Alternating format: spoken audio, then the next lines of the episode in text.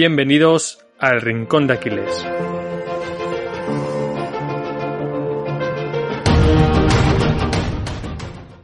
Muy buenas a todos. Estamos un día más en el podcast El Rincón de Aquiles. Hoy nos toca entrevista y vamos a traer a Jano Cabello, que aparte de ser un crack en branding, en marca personal y en marketing, es un crack como persona y básicamente porque, bueno, eh, lo conozco, forma parte de mi, de mi círculo, vive aquí en Zaragoza como yo, entrenamos juntos y, bueno, es, eh, es un cachondo como yo, así que va a ser una entrevista muy divertida. La verdad que yo no conocía a Jano tanto como tú y tiene una historia súper interesante porque es una persona que, aparte bueno, de recientemente haber abrazado la filosofía estoica, es un tío que tiene una carrera de emprendimiento increíble, que hablamos también del tema de la marca personal y hasta nos metemos en el charco actual de, Donald Trump con, bueno, con lo que pasó en el Capitolio. Así que yo creo que una entrevista de lo más interesante muy distendida para dar un paso y disfrutar de ella, así que eh, os dejamos con ella. Bueno, pues ya estamos aquí con Jano Cabello. Eh, bueno, Jano, eh, esta es una entrevista un poco especial y diferente para mí porque a Jano tengo una relación personal en la vida real. Nos conocimos no hace más de 10 meses, pero bueno, es como casi un hermano. Y, menos, mal que lo, menos mal que lo has explicado, David. He hecho casi como un hermano, luego explicaremos por ese casi de dónde viene. Eh, pero bueno, yo ya te conozco, Sergio también te conoce, pero para la gente que no te conozca, eh, vamos a empezar por el principio. ¿Quién es Jano Cabello? ¿Cómo te definirías a ti en, tercera persona? Bueno, pues lo primero, gracias chicos. Es, un puto honor estar aquí con vosotros. Y para los que no me conocen y, que serán el 99,9% de los que escuchan el podcast, pues soy un apasionado, es la palabra que, que mejor me define, apasionado de todo, porque como no me da por algo, hasta que lo desgasto. Y ahora mismo, pues desde hace ya nueve años, pues apasionado por el mundo de las marcas, por el mundo del branding y del estoicismo y el CrossFit. Yo creo que son mis cuatro pasiones ahora mismo. Vale, en tu, en tu perfil de Instagram tienes la siguiente cita, ¿no? Mi pasión es el branding, que ahora mismo es una de tus, de tus pasiones, nunca mejor dicho. ¿Cómo descubriste esta pasión? Y puedes explicarnos un poquito a los que no conozcamos este mundo del branding, de la marca personal, ¿De qué trata todo esto? Hostia, pues vais a reír, porque mi pasión por el branding empieza en segundo bachillerato en un examen de Platón. Y esto no, lo sabe mucha gente. Eh, no me gustaba la filosofía en el bachillerato, curiosamente, ¿no? Aunque estemos aquí en este podcast, a mí no me gustaba la filosofía y se juntaba con que era bastante mal estudiante. Así que en un examen de estos de desarrollo de filosofía, me preguntaba, la profesora en el examen preguntaba una sola línea, ¿no? Te decía, eh, desarrolla la teoría de Platón, y no me acuerdo cuál era, ¿no? O, desarrolla Platón, había que desarrollar pues todo lo que supiera sobre Platón. Yo hice un examen en el que rellené los dos folios enteros por las esquinas y cuando tocó entregar la respuesta, la profesora Mercedes, la Saosa, que aún, tengo relación con ella y siempre se ríe con esto, me llama y me dice, Jano, eh, tu examen. Y yo bien, y me dice, no, mal había tenido un 0,3. El 0,3 era por creatividad, porque me dijo la siguiente frase, me dice, tienes que estudiar publicidad, macho. Me dice, me has hecho a mí cuestionarme si lo que tú escribías era cierto o no, porque lo desarrollabas de una forma que me, que me lo creía. entonces fue la primera vez que me dijo, tienes que estudiar publicidad.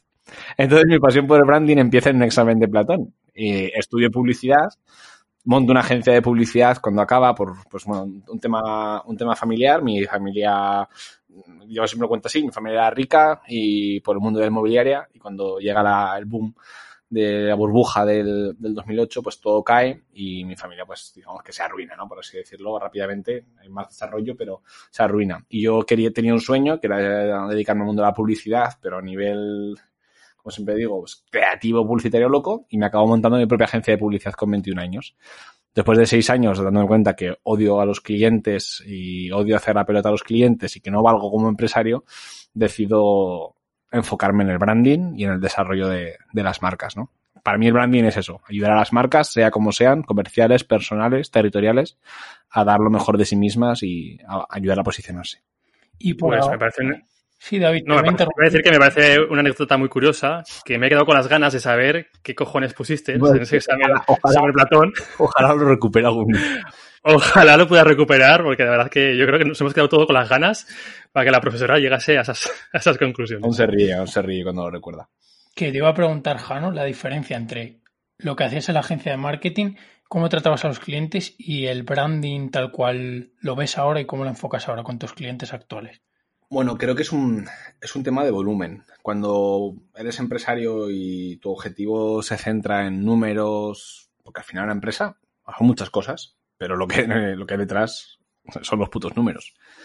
Cuánto tienes que pagar y cuánto tiene que ingresar. Y yo tenía en ese momento un equipo de seis personas, llegamos hasta el 11, pero en ese momento éramos un equipo de seis personas, son muchas nóminas, y a mí me da igual quién entrara por la puerta. Quien entrara yo lo tenía que convencer para que se quedara y era un tema de volumen. Entonces yo llegué a odiar ese peloteo, eh, ese, trabajo de facturas, de presupuestos y cuando cierro la agencia decido que solo trabajaré con las marcas que yo quiera, que solo trabajaría con las marcas que, que de verdad transmitiesen algo y que tuvieran un propósito, un sentido y que si lógicamente hay algo que no me gusta, pues no, no lo voy a trabajar, ¿no? Y esa es la diferencia, yo creo que es la, la diferencia más grande. Y otra pregunta, ¿qué hace un chaval de veintipocos años liderando un equipo de 11 personas? O sea, ¿cómo es eso? ¿Qué aprendiste? Pues, pues jugando, yo, jugando a hacer el imbécil, porque cuando tú tienes 21 años, y lo sabes, estás cerca, eh, no tienes ni puta idea de nada, te crees que además sabes un montón de cosas, y yo en ese momento eh, me encontré con que estaba, yo jugué, yo jugaba a ser empresario. O sea, yo empecé con el ordenador que ahora mismo estoy eh, trabajando con vosotros, es un iMac de 27 pulgadas de, del año 2011 es el ordenador que cuando mis padres en ese momento podían, pues me lo compraron. Y con este ordenador me lo pongo en el escritorio y empiezo a montar una agencia de publicidad de cero, con un ordenador y muchas ganas. Y mintiendo. y digo mintiendo porque nos hacíamos parecer una agencia enorme. éramos, éramos tres colegas y, hostia, y nuestra página web y todo parecía que era la hostia. Parecía un pedazo de agencia de la hostia. Y así poco a poco fuimos ganando clientes, pero era un juego. O sea, tardamos como cuatro o cinco meses en, constituir legalmente la empresa. Empezamos trabajando un poco por favores, eh, como, no voy a decir en B, pero yo creo que ni siquiera eran B. O sea, es que eran como, casi casi trabajábamos gratis hasta que finalmente dijimos, ostras, esto tenemos que, fundarlo. Y a lo que nos dimos cuenta, pues llevábamos, o a lo que me di cuenta, llevaba ya ocho años con la agencia. Había pasado de ser un chaval de 21 años ilusionado a, ver, a ser un chaval de casi 30 frustrado y cabreado. Y esa fue la parte en la que no quise avanzar. Porque a veces nos imaginamos unos objetivos, los tendemos a idealizar, ¿no? De ser tu propio jefe, de poder ganar mucho más dinero que una empresa eh, como asalariado, de poner tus horarios, pero luego lo que dices tú, ¿no? Cuando te empiezas a meter de verdad en ese mundillo, ves que no es así, que, que hemos idealizado mucho. Mucha culpa lo tienen, que hablaremos después, pues el marketing que hay ahora, este, este afán, ¿no? De querer mostrar todo lo bueno y no lo malo. Entonces la gente, sobre todo chavales como dices tú, pues eh, cuando salen de la, del bachiller o de, o de estudiar con 18 o 20 años, pues que se creen que el mundo del emprendimiento es el, la panacea a, a, todos los males y nada más lejos de la realidad. Yo por cambiar un poco de tema, porque me gustaría hablar esto más profundamente después, yo te conocí, pues hace, hemos dicho antes, hace unos 8 o 10 meses, y creo que te conocí en un proceso de cambio, ¿no? Un poquito te pillé ahí, en un cambio y uno de esos eh, justificantes o esos detonantes del cambio fue el estoicismo. Me gustaría saber cómo llegaste al estoicismo y durante estos últimos meses qué has aprendido y cómo lo has puesto en práctica. Bueno, eh, esta misma pregunta me la hice yo hace, hace unos meses. Digo, ¿yo cómo he llegado al estoicismo? Y la verdad es que mi mejor amigo Alberto hace hace unos meses, cuando le contaba todo esto del estoicismo, me dijo, eh, eh, eh, eh, tranquilito, que tú llevas siendo estoico desde que te conozco. Y eso que él no, no sabe lo que es el estoicismo o no lo practica. Dice, pero yo desde que te conozco eres un tío bastante estoico, ¿no? Por, bueno, salvando, ¿no? ya sabemos lo de ser estoico no ser estoico, pero tienes una, una, una, idea de la vida bastante, bastante estoica. O sea, mi filosofía de vida siempre está muy relacionada con el estoicismo. Eh, también casi ha sido en algunos puntos más ataraxia que otra cosa, porque tengo una gran capacidad de cuando algo no lo tengo enfrente, o sea, si no tengo un problema aquí enfrente, casi, casi no le hago caso. Y eso puede ser bueno o malo, para depende de qué, situaciones. Pero la verdad es que siempre ha sido así. Casualmente, eh, creo que fue, eh, siempre lo digo, pero una visita a casa de Alberto, Alberto Álvarez, Macro Wizard, eh, siempre tenía el puto Ryan Holiday ahí encima de, encima de la mesa, el cabrón. Y, yo siempre lo veía ahí y decía, hostia, diario estoico, diario estoico, ¿no? Estaba siempre de estoico, diario, no sé. Yo flipaba siempre y un día le pregunté, me dice, ah, sí, esto es una movida, Ryan Holiday, tienes que leerlo y tal. Y yo siempre tenía ahí como eso del, del estoicismo. Yo creo que no fue hasta David, hasta que te conocí ya a ti eh, en el CrossFit, que empecé a seguirte por redes, empecé a ver lo que compartías, que no, que yo decía, ay, qué pesado el tío este, que ¿qué es esto, no? ¿Qué es esto? Pues ya tengo ese problema, cuando me apasiono por algo, eh, bueno, pues hasta que me reviento, o sea, ya llevo tatuado eh, Amor Fati, Memento Boni, ya lo llevo tatuado en el cuerpo. O sea, a los tres meses de conocer el estoicismo dije, estas putas frases me han calado dentro, ¿no? Entonces, esas dos citas las tengo, que en este caso lo típico se dice, ¿no? De que el maestro aparece cuando el alumno está preparado. Mm. Porque hay mucha gente, pues, le puede pasar como a ti, ¿no? Que ve perfiles sobre estoicismo, o yo, por ejemplo, en mi perfil que hablo mucho sobre estoicismo, y directamente next, next, next, desliza, porque en ese momento, pues, no le llaman la atención, está a otras cosas y, ya está. Pero quizás si te llegan esos momentos que tú te estás replanteando muchas cosas, que estás con otra perspectiva en la vida, pues puede llegar el momento adecuado. Mira, y aquí quiero hilar. Si me permites, antes de que hile, sí, claro. Eh, David, a mí esto me, a mí esto me pasó yo tuve un, cambio, no sé si fue cuando conocí el estoicismo, a lo mejor fue uno de los primeros precursores, ¿no? O mi cabeza fue uno de los primeros activadores de, del estoicismo. Fue en el año 2011, cuando tenía 21 años, a punto de montarme la agencia de publicidad, cuando todo pasó todo esto en mi casa, que al final, ahora lo cuento así con mucha alegría, pero bueno, eh, nosotros tuvimos que romper con todo nuestro nivel de vida en todos los sentidos. Y yo en ese momento conocí a Borja Vilaseca, el libro El Principito se pone la, corbata y me enteré de que Borja Vilaseca venía a mi universidad a dar un curso y hice el curso con él y me costó mucho, no económicamente, sino conseguir que me aceptaran en el curso porque era solamente para profesores. Y entonces hice el curso de encantado de conocerme. Y eso fue un poco eh, el inicio. Y cuando yo empecé a meterme en todo este mundo del crecimiento personal, de, bueno, de todo, ¿no? De los buenos hábitos, de, del pensamiento positivo, de todo este mundo en el que me he metido y que ahora está lleno mi, mi, estantería de esos libros, me dio por dar la puta chapa a todo el mundo sobre esto. Y eso que tú dices de hasta que no estás preparado, no lo coges. Yo me acuerdo que en ese momento tenía una novia en la universidad que estaba pasando por un proceso ella personal horrible y yo le hacía como de coach, ¿no? Y en ese momento aprendí que tú no puedes hacerle de coach a nadie que no esté preparado o no te haya pedido, dado permiso para coachearle, por así decirlo. No, me, estoy riendo porque me siento muy identificado, ¿no? O sea, yo cuando conocí el estoicismo, o también lo mío, mi cambio fue, digamos, mi cambio más drástico fue hace dos años, y también fue como que empecé a darle la chapa a todos mis amigos, a todo el mundo, ¿sabes? Buah, estoicismo, es que he descubierto una nueva forma de vida, es que he descubierto no sé qué. Claro, en tu cabeza es espectacular. Pero, pero si fuese que, que te calles pesado. Claro, pero que no está preparado para, para claro, esa información y pasa con todo, ¿no? Con el deporte, con todo. Entonces yo, yo me he acostumbrado a dar la chapa a la gente con la marca personal solamente cuando me lo piden. Si no me lo piden, yo, o sea, ni mu, porque te das cuenta que hasta que no estás preparado no, no le das. Totalmente. Pues sí, yo creo que, ahora al final, indirectamente como que tratamos de contagiar ese entusiasmo del que hablabas, Jano, ese, esa pasión a los demás de manera indirecta y como que no ponemos muchas veces filtros y quizás a la gente es lo que tú dices. Hay a, mucha gente que no le importas tú, ni le importa tu pasión, ni le importa, ni le importas nada, vaya. Cada uno tiene su... Yo siempre lo veo así, ¿no? Que todos estamos todas las personas estamos metidos dentro de mil batallas y cada uno estamos peleando en este momento por una batalla diferente. Y que porque tú pienses que a ti eh, esa, ese modo de vida o a ti te está sirviendo, a lo mejor la persona que está enfrente le vendría de puta madre, pero la batalla que está peleando es otra muy diferente. Y probablemente el estoicismo le venga de puta madre. Y probablemente la marca personal le venga de la hostia. Y hacer CrossFit, de verdad que, le viene bien a todo el mundo, pero no, no está en, en ese momento vital. Totalmente, momentos vitales. A mí me hablas de estoicismo hace ocho años y digo, pero ¿qué me, estás con Tyner? O sea, por favor, ¿sabes? Tomar por culo. Me por culo, ¿sabes? Y fue muy gin tonic.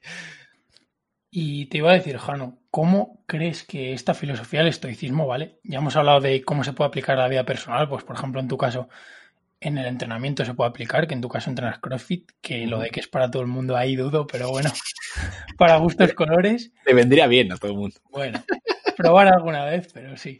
Y te iba a preguntar, ¿el estoicismo y la empresa pueden ir de la mano y cómo se puede aplicar en el ámbito empresarial esta filosofía? Hostias, yo creo que más que pueden ir de la mano, pues como te decía, ¿no?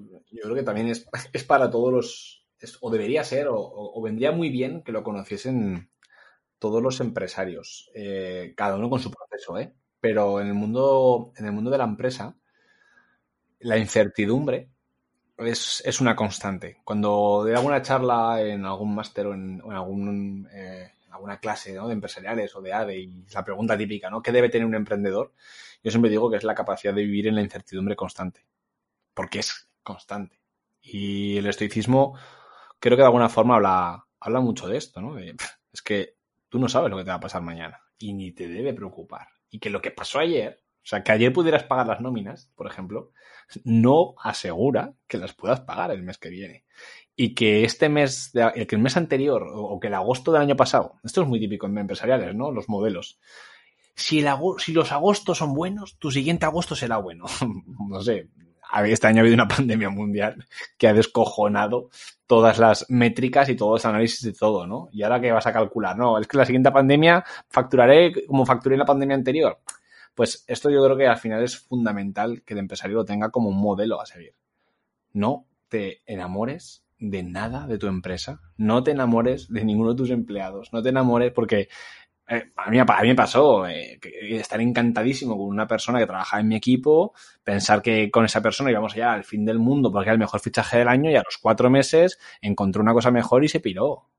Pues la primera vez disgusto, la segunda vez estoicismo la primera vez te enamoras y dices, qué putada, y, los sentimientos y, las emociones a flor de piel, y la siguiente vez dices, bueno, pues ya sé que había pasado y volverá a pasar. Entonces, las siguientes personas que entran, pues las tratas con el mismo respeto, cariño y dedicación, pero no tienes a lo mejor esas expectativas.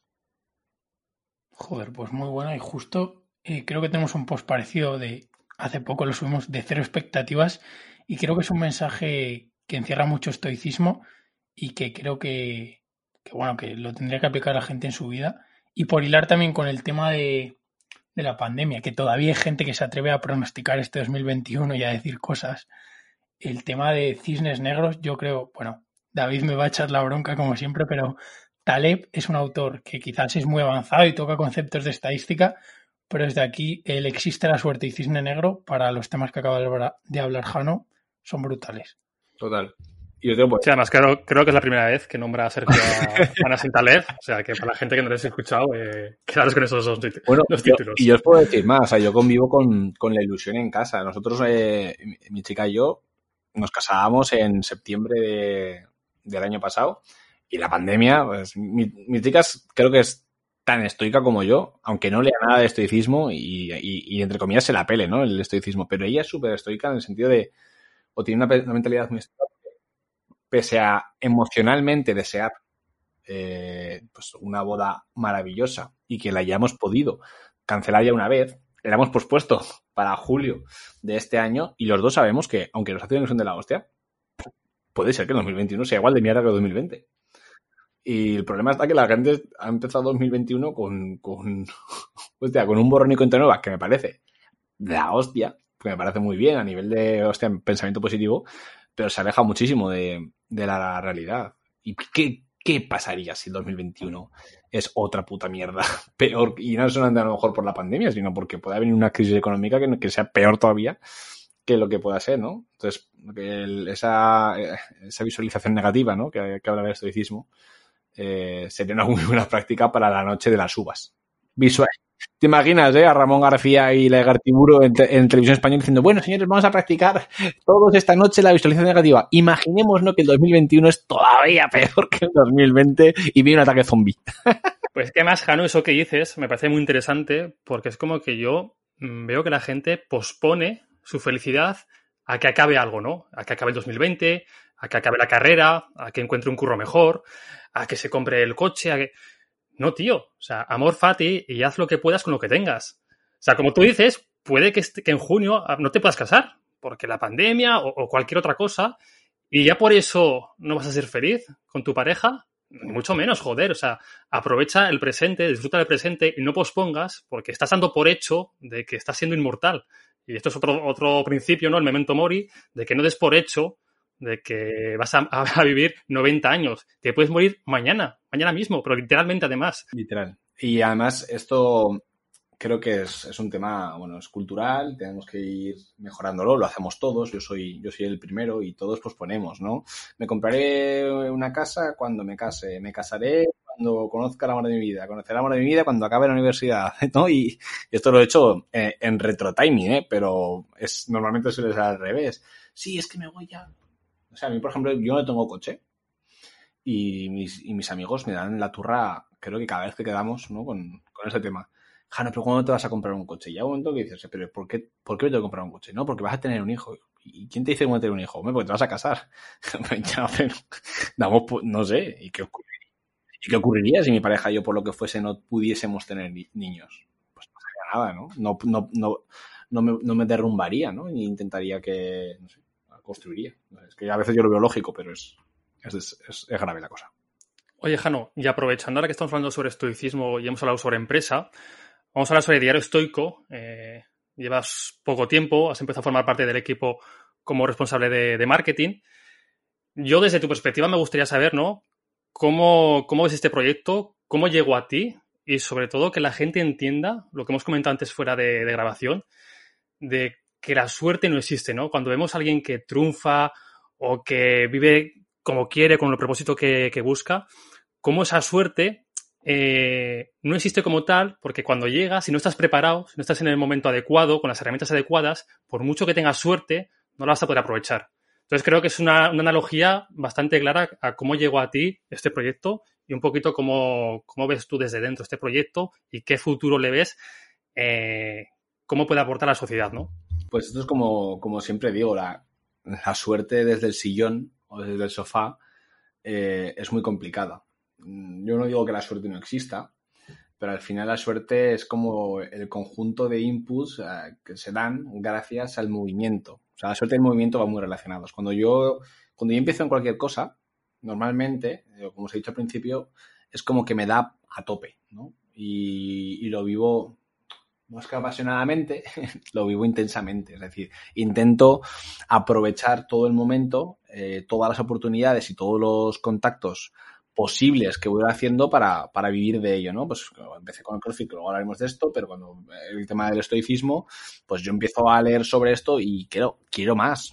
Y te pregunto a ti, David, y oye, cuéntame, ¿quiénes son las personas con las que te rodeas? Pues joder, me hablas de, de Pedro Vivar y que estás en un proyecto. Empieza a seguir el proyecto y, oye, pues, no sé, eh, dame libros, dame información, quiero más. Empiezo a seguir la cuenta, empiezo a escribir y un día, pues oye, David le habla a Pedro, oye, un chaval que ha hablado con él en el gimnasio, que es buen chaval, que no sé qué, que habla mucho de branding.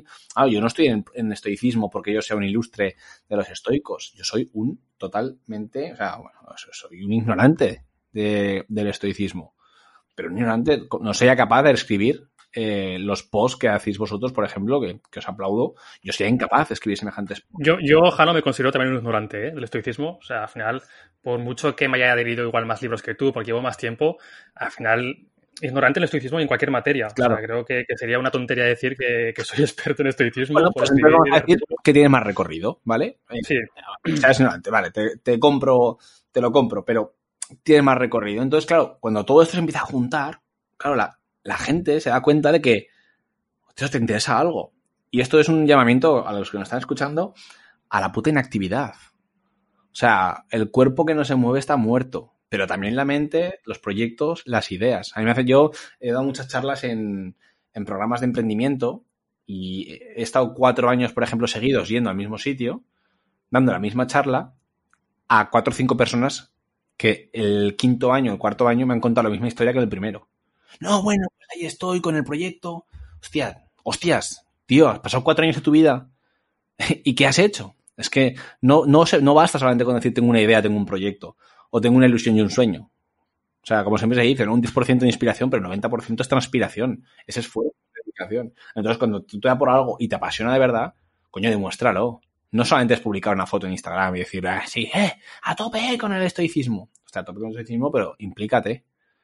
Entonces, ¿cómo llego a diario estoico? Pues de esta forma. Yo creo que al final, pues tú, David, que viste ahí en mí un puto trastornado, y me he sumado a otro equipo de trastornados que tienen una, un propósito que me parece muy bestia, porque eh, me parece que hoy en día mm, intentar educar a, o por lo menos enseñar, inspirar a la sociedad en una forma de vida tan guay, tan guay, como digo tan guay me refiero a tan completa, a tan básica, tan poco enrevesada, es que no tiene, yo creo que sí, una, una de las cosas que tiene el estoicismo es la practicidad básica. O sea, es que es práctico, es básico, y no digo que sea fácil, porque no es fácil, pero puedes empezar hoy, ahora mismo, con este podcast, puedes empezar a tener tu, primer momento estoico y, empezar a partir de ahí a, cosechar, ¿no? Como un campo de tomates, más prácticas estoicas que te lleven hasta un punto en el que tú estés a, gusto con tu, con tu... Incluso ya podrías haber tenido momentos estoicos como tú, pero quizás no lo sabías y quizás el conocer y el profundizar en esta filosofía o la herramienta que mencionó Jano de visualización negativa o la dicotomía del control o ciertas herramientas, las tangibilices más, las conozcas, las des nombre y te sean más útiles de cara a tenerlas en tu kit de herramientas y de saber nombrarlas. A mí eso es algo que me ha ayudado mucho el estoicismo porque es lo que tú dices, Jano, al final yo también lo usaba mucho. Y por cambiar un poco el estoicismo y meternos también en esas adversidades, que es otro tema estoico, eh, a la hora de afrontar las adversidades, Jano, ¿qué decisiones crees que han sido las que más han marcado tu vida? Eh, a la hora de afrontar eh, momentos de adversidad o problemas. yo creo que y, he tenido muchas, he tenido disgustos, bueno, pues a lo mejor mucho más pequeños que los de otras personas, pero para mí, yo siempre digo que, que no hay disgusto grande o pequeño, hay disgusto en, determinadas personas que le afecta más o menos. A lo mejor mañana me diagnostican un, un cáncer gravísimo y para mí es mucho menor problema que a lo mejor el momento en el que tuve que, qué sé, ¿no? Eh, una pelea con un amigo, no sé, hablo, creo que en mi caso los problemas que yo he tenido, los que a mí me han afectado o las cosas que he ido superando, una de las cosas que, que más me ha hecho o que más me ha ayudado ha sido estar. Cuando hablo de, cuando yo, para mí, hablo de estar, hablo de tener control del presente. Normalmente hay una, hay una cita, leo muchas citas estoicas y, casi nunca recuerdo de quiénes son, ¿no? Pero dice que los monstruos están más en la imaginación que en la realidad. Y a mí esos monstruos eh, creo que son los que más atacan al pensamiento de, las personas y a mí me han atacado muchísimo, ¿no? El pensar lo que va a ocurrir o, lo, o, el pensar, es que esto, y, paras y dices, a ver, a ver, a ver, ¿qué está ocurriendo, no? ¿Qué, es, ¿Qué está ocurriendo en el presente? Vale, eh, a tu familia les han embargado el banco una, propiedad, pero ahora mismo ¿dónde estás? Estás en la casa, ¿no? Estás durmiendo, hoy estás durmiendo en la casa. No te van a quitar la casa mañana y te van a, y te van a echar de, del, del chalet, ¿verdad? ¿Qué, qué, solución le puedes poner ahora a esto? ¿Cómo puedes? Y a mí eso me ha ayudado absolutamente en todo, ¿no? O sea, yo de llegar a tener la empresa, pues ya con números rojos y muy jodida, ¿no? Eh, mi socio, por ejemplo, pues a lo mejor está más jodido y yo pensar, vale, pero ahora mismo, ¿dónde estoy? ¿Y yo qué tengo? Tengo mi talento, tengo mi capacidad de creatividad, tengo mi capacidad de conocer a las personas, mi capacidad de envolverme y desenvolverme bien en diferentes entornos y eso no me lo va a quitar nadie. Ni me lo va a quitar el banco, ni me lo va a quitar la seguridad social, ni Hacienda, ni nadie. Entonces, creo que cuando aprendes a, estar en un momento y, concentrarte, a mí es la herramienta que más, o mi herramienta que más me sirve. Me siento muy identificado, Jano. Eso que dices en estoicismo se llama prosoche, en el vivir el momento presente. Y yo precisamente conocí el estoicismo por un poquito lo que has explicado tú, ¿no? Por esa ansiedad, que es la preocupación por hechos futuros, que en la mayoría de veces no se van a cumplir, y si se cumplen no van a ser ni siquiera tan malos como nos imaginamos. Y es un problema, joder, que nos está, es una pandemia, pero eso sí que es una pandemia de verdad. Y cada vez gente más joven, eh, con depresiones, con ansiedades de caballo, yo he pasado por una de ellas, y, es todo fruto de nuestra cabeza. Entonces tenemos que entender que ya no solo el estoicismo, voy más allá, la filosofía, el pensamiento crítico, el, hacerte preguntas a ti mismo de dónde estás, a dónde quieres ir, es súper importante. O sea, no estamos hablando de, tonterías, estamos hablando de que depende de tus pensamientos tu calidad de vida. Y nadie se, y nadie se libra. Eh, muchas veces cuando yo, hablo mucho de, la depresión y de la, de la ansiedad, yo mismo me pegué toda una puta pandemia, toda la puta pandemia, ayudando a la gente, haciendo directos, eh, lives, webinars, hostias en vinagre, copón, copón, copetín y copete. O sea, me pegué como tres o cuatro meses que hasta Mimi eh, se preocupó. Dijo, hostia, cariño, sal de la habitación un poco porque te, te va a dar algo, ¿eh? Hostia, pues me dio. Casualmente, cuando acabó todo esto, había ido a tanto, había hecho tanto, que había perdido el, norte y empecé a tener ansiedad. Y creo que fue entonces cuando, cuando un día hablando con David y tal, le dije, es que me viene muy bien el, estoicismo porque me libera, ¿no? De esa ansiedad. Que creo que la ansiedad, el primero que hay que hacer es hablar de ella, porque normalmente se tiene como un cierto tabú, la depresión, la ansiedad. Pero creo que hay que comentarla y decir, hostia, pues yo, yo tuve ansiedad, me costaba respirar, estaba como, como muy agobiado y a mí el estoicismo me ayudó a, a centrar ¿no? en, ese presente. Y fíjate, en la pandemia. ¿eh? ¿Y por qué piensas que viene este tabú? Ya no solo la ansiedad, ¿no? A hablar, por ejemplo, que vas a un psicólogo. Parece que es un, que es un tabú, ¿no? Que te van a mirar mal, de si vas a un psicólogo puedes tener un problema grave. O... ¿Por qué socialmente se sigue viendo? No todo el mundo, claro, pero aún está ese tabú, ¿no? De, problemas mentales, problemas con la ansiedad, como la depresión, como ver algo malo, cuando nos puede pasar, como estamos viendo, a cualquiera, eh, seas más guapo, seas más feo, tengas más dinero, tengas menos dinero, o sea, de los pensamientos no se escapa nadie. Y al final un psicólogo que, te puede ayudar ¿no? a ordenar esos pensamientos y, a hacerte el camino un poquito más, más sencillo y más claro, ¿por qué lo vemos tan malo? Cuando tú te haces un esguince, ir al fisio o ir al médico lo vemos como algo normal. Y en cambio ir al psicólogo lo vemos como... Pues podría ponerme súper profundo, macho. Y podría ponerme en plan rollo aquí a soltarte un esto, pero te voy a hacer muy, ser, mucho más mucho más práctico. Eh, la orca asesina eh, se le llama Orca Asesina en una película de 1970 en la que una orca ataca a una embarcación y desde entonces National Geographic, eh, los documentales, la televisión la llama la orca asesina. ¿Sabes cuántas orcas han matado? Eh, hay como, me parece que tres casos registrados en todo el mundo, la orca no asesina a nadie. Estos días ha aparecido una manada de orcas en, Galicia y está la gente acojonada. Y han salido los científicos a decir, a ver, a ver, que la orca asesina, lo, dijo eh, Hollywood. Los tiburones pasa lo mismo. O sea, el miedo de los tiburones comienza después de que Spielberg estrenase Jaws. Pues ahora te voy a decir lo mismo por la psicología. Siempre en el cine, en la televisión, en la película, los psicólogos, los psiquiatras, han aparecido de gente al lado de personas con verdaderas taras mentales y, trastornos que nos han, eh, han convertido a la profesión en una profesión de, lo voy a decirlo claramente sin tapujos, de trastornados. Entonces ya asocias que si tú eh, estás yendo al psicólogo o psiquiatra, ya te estás imaginando una movida en tu cabeza ya te estás imaginando que como poco te han puesto un batín blanco y te han atado las manos por detrás como, como la famosa portada del canto loco, ¿no? Que están todos ahí como un psiquiátrico, que yo creo que eso ya ni se hace, ¿no? Pero te imaginas a eso.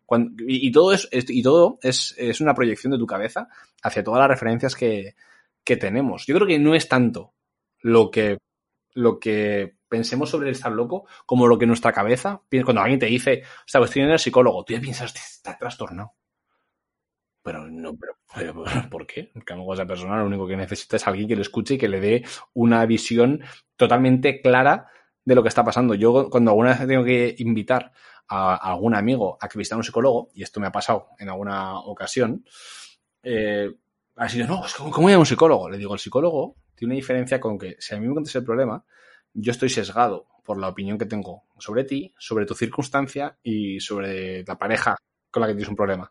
Si vas ni te conoce a ti, ni conoce a tu pareja, ni conoce las circunstancias. Entonces te va a decir lo que de verdad tienes que escuchar. Entonces, bueno, yo creo que va un poco por ahí.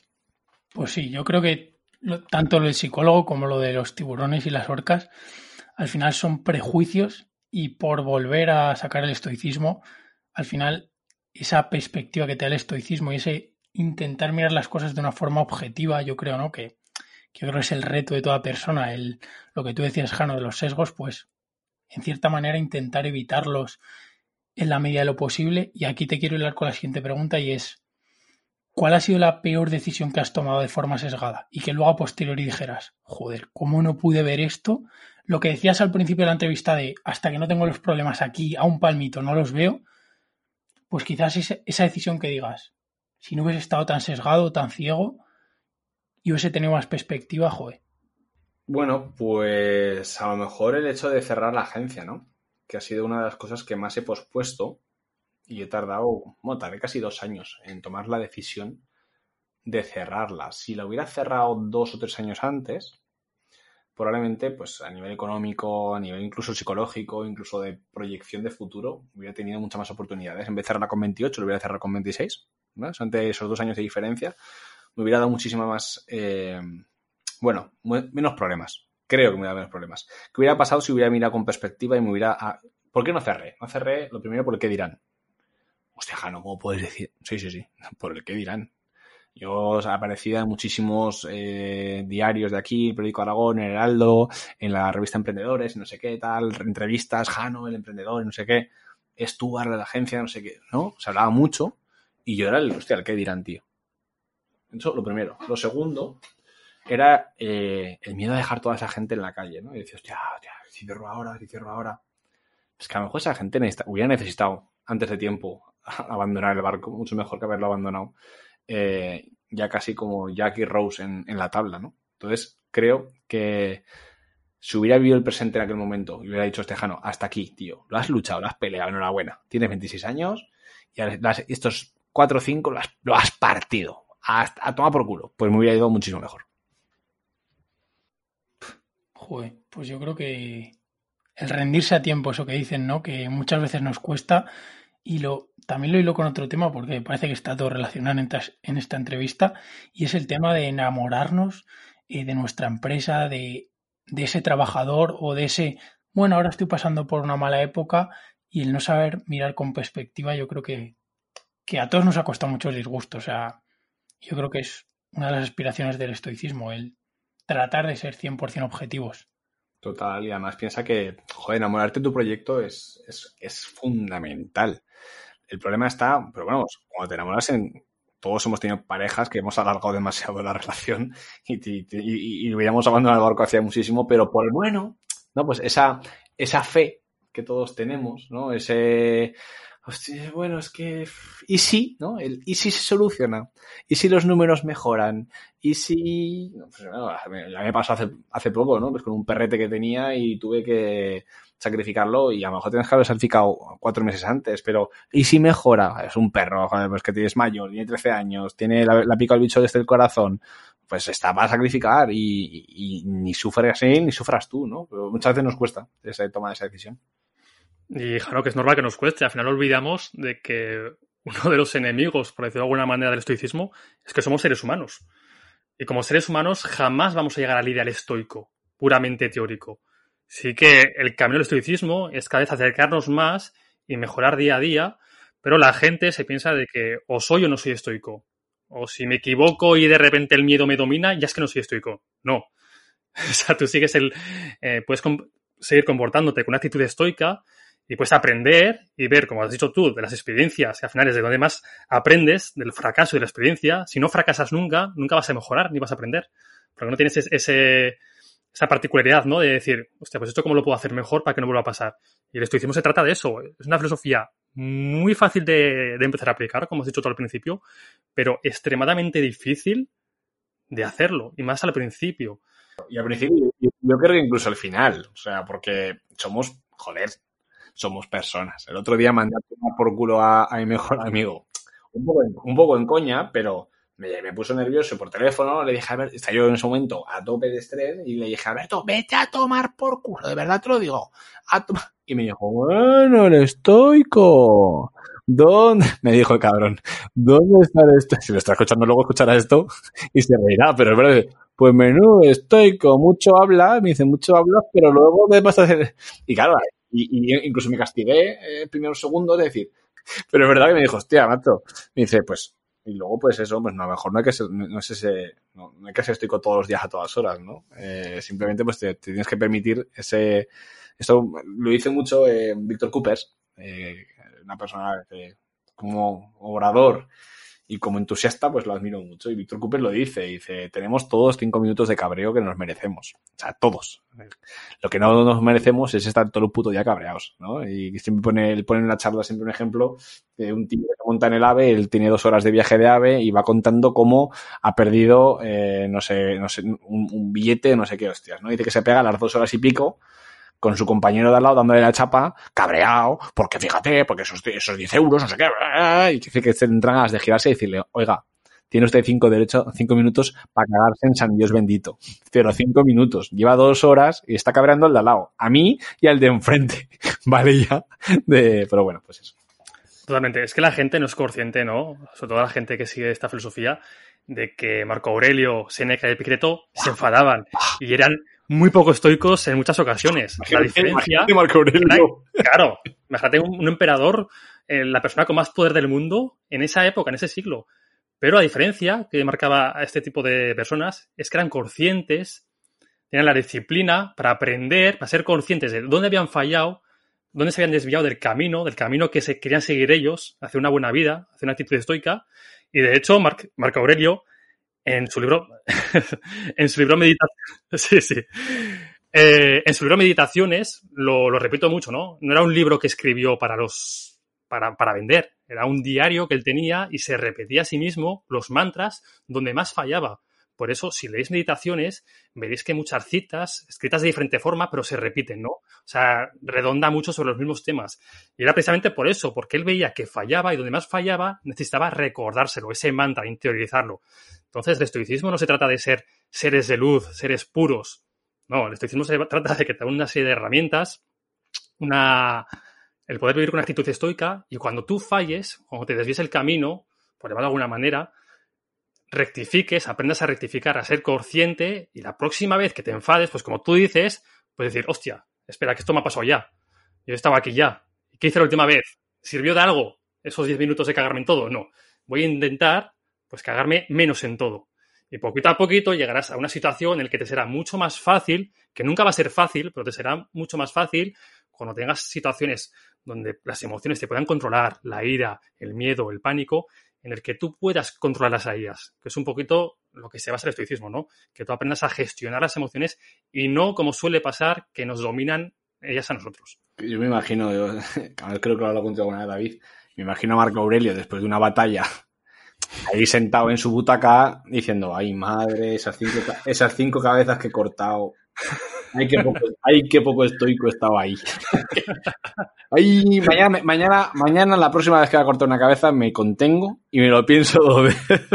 Al final era un puto emperador el tío. O sea, que es que, y ojo, que el primer libro que me leí sobre estoicismo eh, puro fue Las meditaciones de Marco Aurelio. Y, hostias, hay que echarle un par de, volvemos a, idealizar, ¿no? Lo que hemos dicho al principio del trabajo, que también idealizamos a las personas.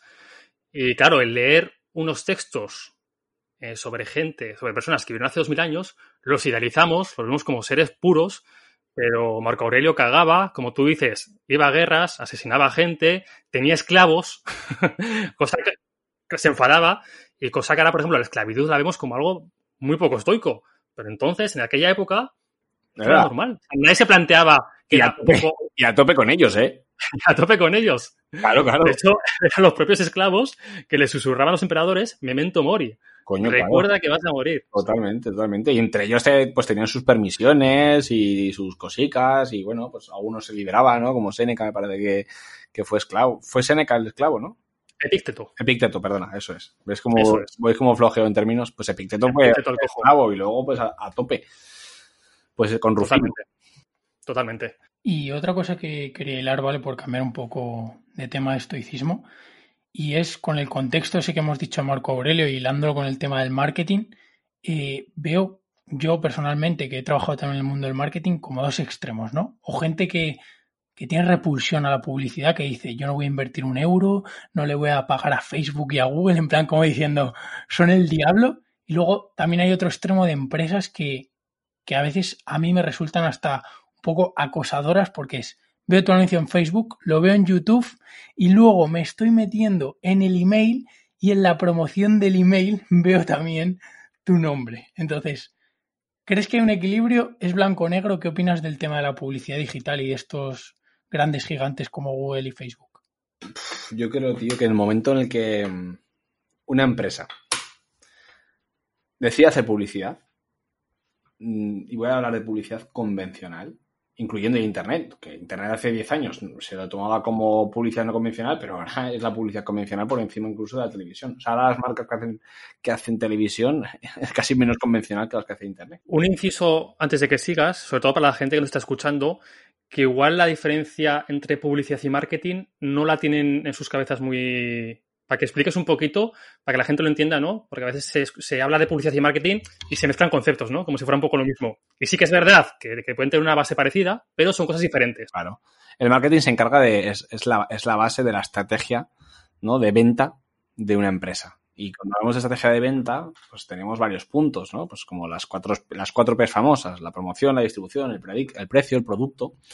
Eh, la publicidad está dentro del marketing y más precisamente de la parte de la promoción. ¿no? Entonces, cuando una empresa decide sacar a cabo un producto, pues, por ejemplo, esta taza de diario estoico que tengo aquí en las manos, pues lo primero que hace es, vale, tengo un producto, una taza, ¿qué precio le pongo? 10 euros. ¿Y cómo la voy a vender? ¿Y el cómo la voy a vender? Eso es la publicidad. Y el branding, ya que estamos, y además es un tema que pues la gente está así, pero el branding dentro de todo esto, ¿qué es lo que hace? El branding lo que hace es, por encima de todo eso, por encima del marketing, es de maquillar, ¿no? Es decir, poner bonita de alguna forma o eh, se encarga de gestionar eh, lo que esa, las, personas o los posibles compradores piensan sobre esa, sobre esa marca, ¿no? Entonces, esos tres puntos son, son importantes. Entonces, volviendo al hilo de qué pasa, ¿no? De las empresas que no, que una vez que tú entras en el mundo de decir yo voy a hacer publicidad de mi producto, el tan conocido inbound marketing, ¿no? Eh, o, market, o, branding, o marketing 360, al final tienes que entrar con todo. Y tú decides cuáles son las herramientas. Lógicamente, una vez que entras, pues quieres más. Y si tú tienes una tienda online, pues quieres ir con todas. Que a veces son agresivas las técnicas. Yo creo que sí, ¿no? Y yo soy el primero que a veces es como, hostia, te estás pasando, me estás persiguiendo.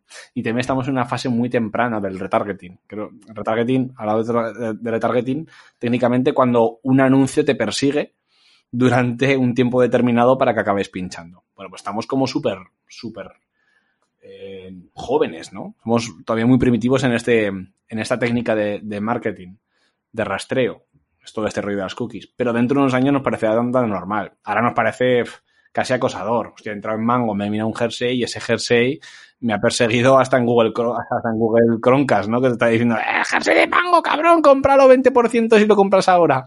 Bueno, pues al final son, son técnicas. Eh, Zara nunca, nunca las ha utilizado, o no hasta hace poco por lo menos. Siempre se ha basado en un marketing muy diferente y ahora hasta Zara está haciendo ya un poquito de, un poquito de esto, ¿no? Al final su técnica es, es otra. Entonces, bueno, pues ¿Qué es lo correcto? Lo que te, tú tienes que saber dónde está el límite. Lógicamente tú puedes ser un, una persona fuera de los límites, eh, trabajar con navegadores eh, que no utilicen como el, el DAC este, ¿no? Eh, no sé cómo se llama, el GoDAC, GoDAC o algo así, que creo que se llama, y es un navegador que no te rastrea, que no tiene cookies y que es totalmente libre. Puedes utilizar un Nokia 3310. Yo tengo un colega que todavía tiene un Nokia 3310 y lo y es su teléfono y él no tiene, no tiene internet en casa. Hostia, pues a mí me parece, la, me parece, me parece bestia. Eso es un poco papel de plata, ¿no? Total. Gorro, gorro, gorro de papel de plata. Sí, sí, sí, sí. Es, es, un poco, ¿cómo se llama? Mi sé, pero... Pero bueno, tío, pues el tío dice, es que no quiero entrar dentro de este... Yo creo que como... Y esto creo que lo hemos comentado algunas con... Ya, pero ¿a, a costa de qué, no? También ¿A costa de qué? todo lo que te estás perdiendo. Todo te estás perdiendo y, le estás dando la razón al final a la sociedad. Si tú mismo no eres pues la gente que ahora, por ejemplo, están con el tema de no, pues me, desconexión, me, me, borro el Instagram, aquí tengo constancia de que alguien lo ha hecho, me borro todo, tal. Yo también he tenido sentimientos muchas veces de decir, me borro Instagram, me tomo por culo esto, pero no eres capaz tú de controlar esos instintos. O sea, no eres tú capaz de controlar esa venta. Eh, o como dice, me parece que es Máximo eh, Puglici, que dice, vete, una práctica estoica, ¿no? Vete a pasar a un centro comercial con dinero en el bolsillo y sé capaz de volver con el dinero en el bolsillo entero. Pues esto es lo mismo. Ahora son, ahora son rebajas. Sé capaz de no caer. No Ahí, Jano, me lo dejas a huevo para sacarte un tema que hemos estado hablando antes, de esto que ha pasado hace, bueno, lo estamos grabando esto a día 8 de enero, y supongo que si no vivís en una cueva, eh, os habréis enterado de lo que ha pasado en Estados Unidos, en el Capitolio, el asalto por parte de un grupo de trampistas. Y la posterior, bueno, ha habido muchas consecuencias y una de ellas, la posterior censura por parte de Mark Zuckerberg de Instagram y Facebook de la cuenta personal de, Donald Trump. Entonces, pues como, como siempre, esto se polariza, hay gente a favor, hay gente en contra. Y estamos hablando con Jano un poquito de qué nos parecía esto. Y me gustaría, Jano, que nos contases cómo, cómo ves tú eh, todo esto que está pasando y sobre todo el tema de, la censura, porque al final, como, como me estabas comentando, nos tratan como inútiles, ¿no? Haciendo este tipo de cosas. En vez de enseñarnos a tener el suficiente pensamiento crítico para nosotros creernos lo que diga un personaje como Donald Trump o no, directamente nos lo censuran porque parece que somos niños y si no nos lo censuran, nos vamos a tragar todo lo que nos puedan, todo lo que nos pueda decir, en este, caso, Trump. A la población, eso es mi, esto que voy a decir ahora es completamente mi punto de vista y, por la, este, este sesgado, ¿eh? pero es mi punto de vista. No, no, no significa, y todo lo que he dicho hasta ahora, de hecho, como, como siempre dicen algunos autores que leo, no os creáis nada de lo que voy a contar, pero esto es lo que os voy a contar más todavía. O sea, nos, nos crían para que no seamos racionales y para que no tengamos capacidad de crítica. O sea, nos quieren, nos quieren criar como ovejas. Y es mucho más cómodo dirigirnos como población si no somos capaces de pensar. Pero claro, eso tiene una parte buena y una parte, bueno, tiene muchas partes malas, pero una de las cosas que tiene en contra es que para que tú tengas a la población pensando como ovejas, tienes que quitarles, tienes que ponerles un vallado. Porque si tú la oveja no le pones un vallado, la oveja se escapa y tienes que ir a buscarla. Pues el, vallado, en este caso, es eh, el control de todo, de las redes sociales, el control. Nos dan las redes sociales y se piensan que somos libres, ¿no? pero las tiene súper controladas. Es una empresa privada llamada Facebook Inc., que tiene por lo menos el 70% de todo el monopolio del, o del oligopolio de, las redes. Tiene Instagram, tiene WhatsApp, tiene Facebook y las cosas que compra que no nos enteramos. Y esos señores son los que, este señor, más precisamente Mark Zuckerberg, es el que marca que sí y que no. En este caso ha, ha cometido pues, el primer error, y es censurar a Donald Trump. Que no digo que esté ni bien ni mal, porque no soy yo quien, no soy más que Mark Zuckerberg para discernir entre si está bien hecho o está mal hecho. Pero le estás diciendo a la población, ustedes son tan estúpidos que tengo que callar a este señor, porque si no, se van a querer lo que dicen. Perdona, pero eh, hay un tío que me ha puesto, que además me parece un comentario bien, bien, ¿no? Bien hilado, que ha dicho, Ojalá hubieran silenciado, me ha puesto en Instagram, yo, pues, he hecho un poco de, esto y había puesto, ojalá hubieran silenciado a Hitler en la radio, ¿no? Y yo digo, pues es que si a Hitler no le hubieras dado una radio, lo hubiera hecho en cartel, lo, hizo en carteles, eh, lo hizo en el cine, eh, lo hizo en televisión, lo hizo en boca oreja. O sea, tú no puedes detener la maldad. Sergio, dale. Que... que yo iba a decir que también, y a mí me pasa personalmente, cuando ocultan o censuran algo, como que aumenta ese gusanillo que tienes dentro por conocerlo. Por decir, vale, si esto me lo están censurando es porque hay algo que no quieren que sepa. Y a mí personalmente, ¿eh? como persona curiosa que soy, digo, han censurado a Trump y ya como que muestro más interés por el tema. Entonces, que puede incluso tener los efectos contrarios, ¿no? Esa, esa censura y que realmente la gente le más bombo del que tiene o muestre mucho más interés por ese mensaje del que realmente tiene por supuesto. Eso pasa siempre. Además, en el caso de. Ha comentado el tema de Hitler y sí, me parece, como siempre, pues un mensaje eh, muy populista, el decir, no, ojalá hubieran silenciado a Hitler. Cuidado, cuidado, cuidado, que nos estamos metiendo en camisas de once varas. O sea, que Hitler no es lo que pasó. Hitler no, no, arranca en el 39 y acaba en el 45. O sea, la movida de Hitler arranca muchísimo antes con un desprestigio de Alemania en la Primera Guerra Mundial que los deja hechos polvo, que se los comen con y que ¿no? el tema de Versalles eh, pasa la de Dios, los alemanes, ojo, el pueblo alemán votó, votó a Hitler, votó a Hitler. Entonces, creo que muchas veces esto, esto mismo, el, problema yo creo que tenemos es que, y lo he puesto al final, la, conclusión final mía ha sido un poco más falda, pero ha sido, coño, eduquemos un poco a los niños, porque creo que es fundamental. Y cuando digo a los niños, somos nosotros, eduquemos a la sociedad, tenemos herramientas para diferenciar lo que es bueno y no. A mí Trump pues me parecerá mejor o peor que Biden. Como político. Como persona me parece un mamaracho. Pues, ¿Qué te voy a decir? Pero te lo digo como marca personal, ¿eh? Suya. No lo conozco, no me tomo un café con él, no sé, no, no sé cómo piensa. O sea, yo la única referencia que tengo de Donald Trump es lo que me dicen los medios. Y con él, y como con él, con la mayoría de personas públicas que aparecen. A mí decir, no, Risto Mejide es un gilipollas, bueno, esto no es un gilipollas por lo que tú ves en pantalla. O la gente pensará, que Jano es un subnormal por lo que dicen en las redes sociales. Bueno, toma tu café conmigo o va, tómate varios conmigo y entonces dirás si soy un gilipollas o no. Y aquí ya está el tema de la marca. Pues esto es lo mismo. Donald Trump, pues es que vemos unos medios que no son los nuestros. Son medios comprados por un montón de personas que, que, proyectan la imagen de quien quieren, como quieren, y, hacen héroes y villanos a quienes sale de los putos cojones. Entonces, cuidado. Claro, al final plantear la dicotomía que por volver al tema de Trump, ¿no? Que esto se puede extrapolar a cualquier tema. Cuando dijo hace, por tocar un tema de actualidad, cuando dijo hace unos meses, ¿no? Quiero recordar que la lejía que en un minuto mataba al, al COVID-19, ¿no? Y hubo una parte de la población 100, pequeña. 100 personas. Que... Pero, pero hubo sí, sí. Que, que, probó la lejía y se intoxicaron, ¿sabes? Eh, claro. ¿Cómo nos lo íbamos a esperar? Entonces, ¿quién, quién es la, el culpable aquí? ¿Trump por decir semejante barbaridad? ¿O las 100, 200 o 1000 personas que se han creído eso?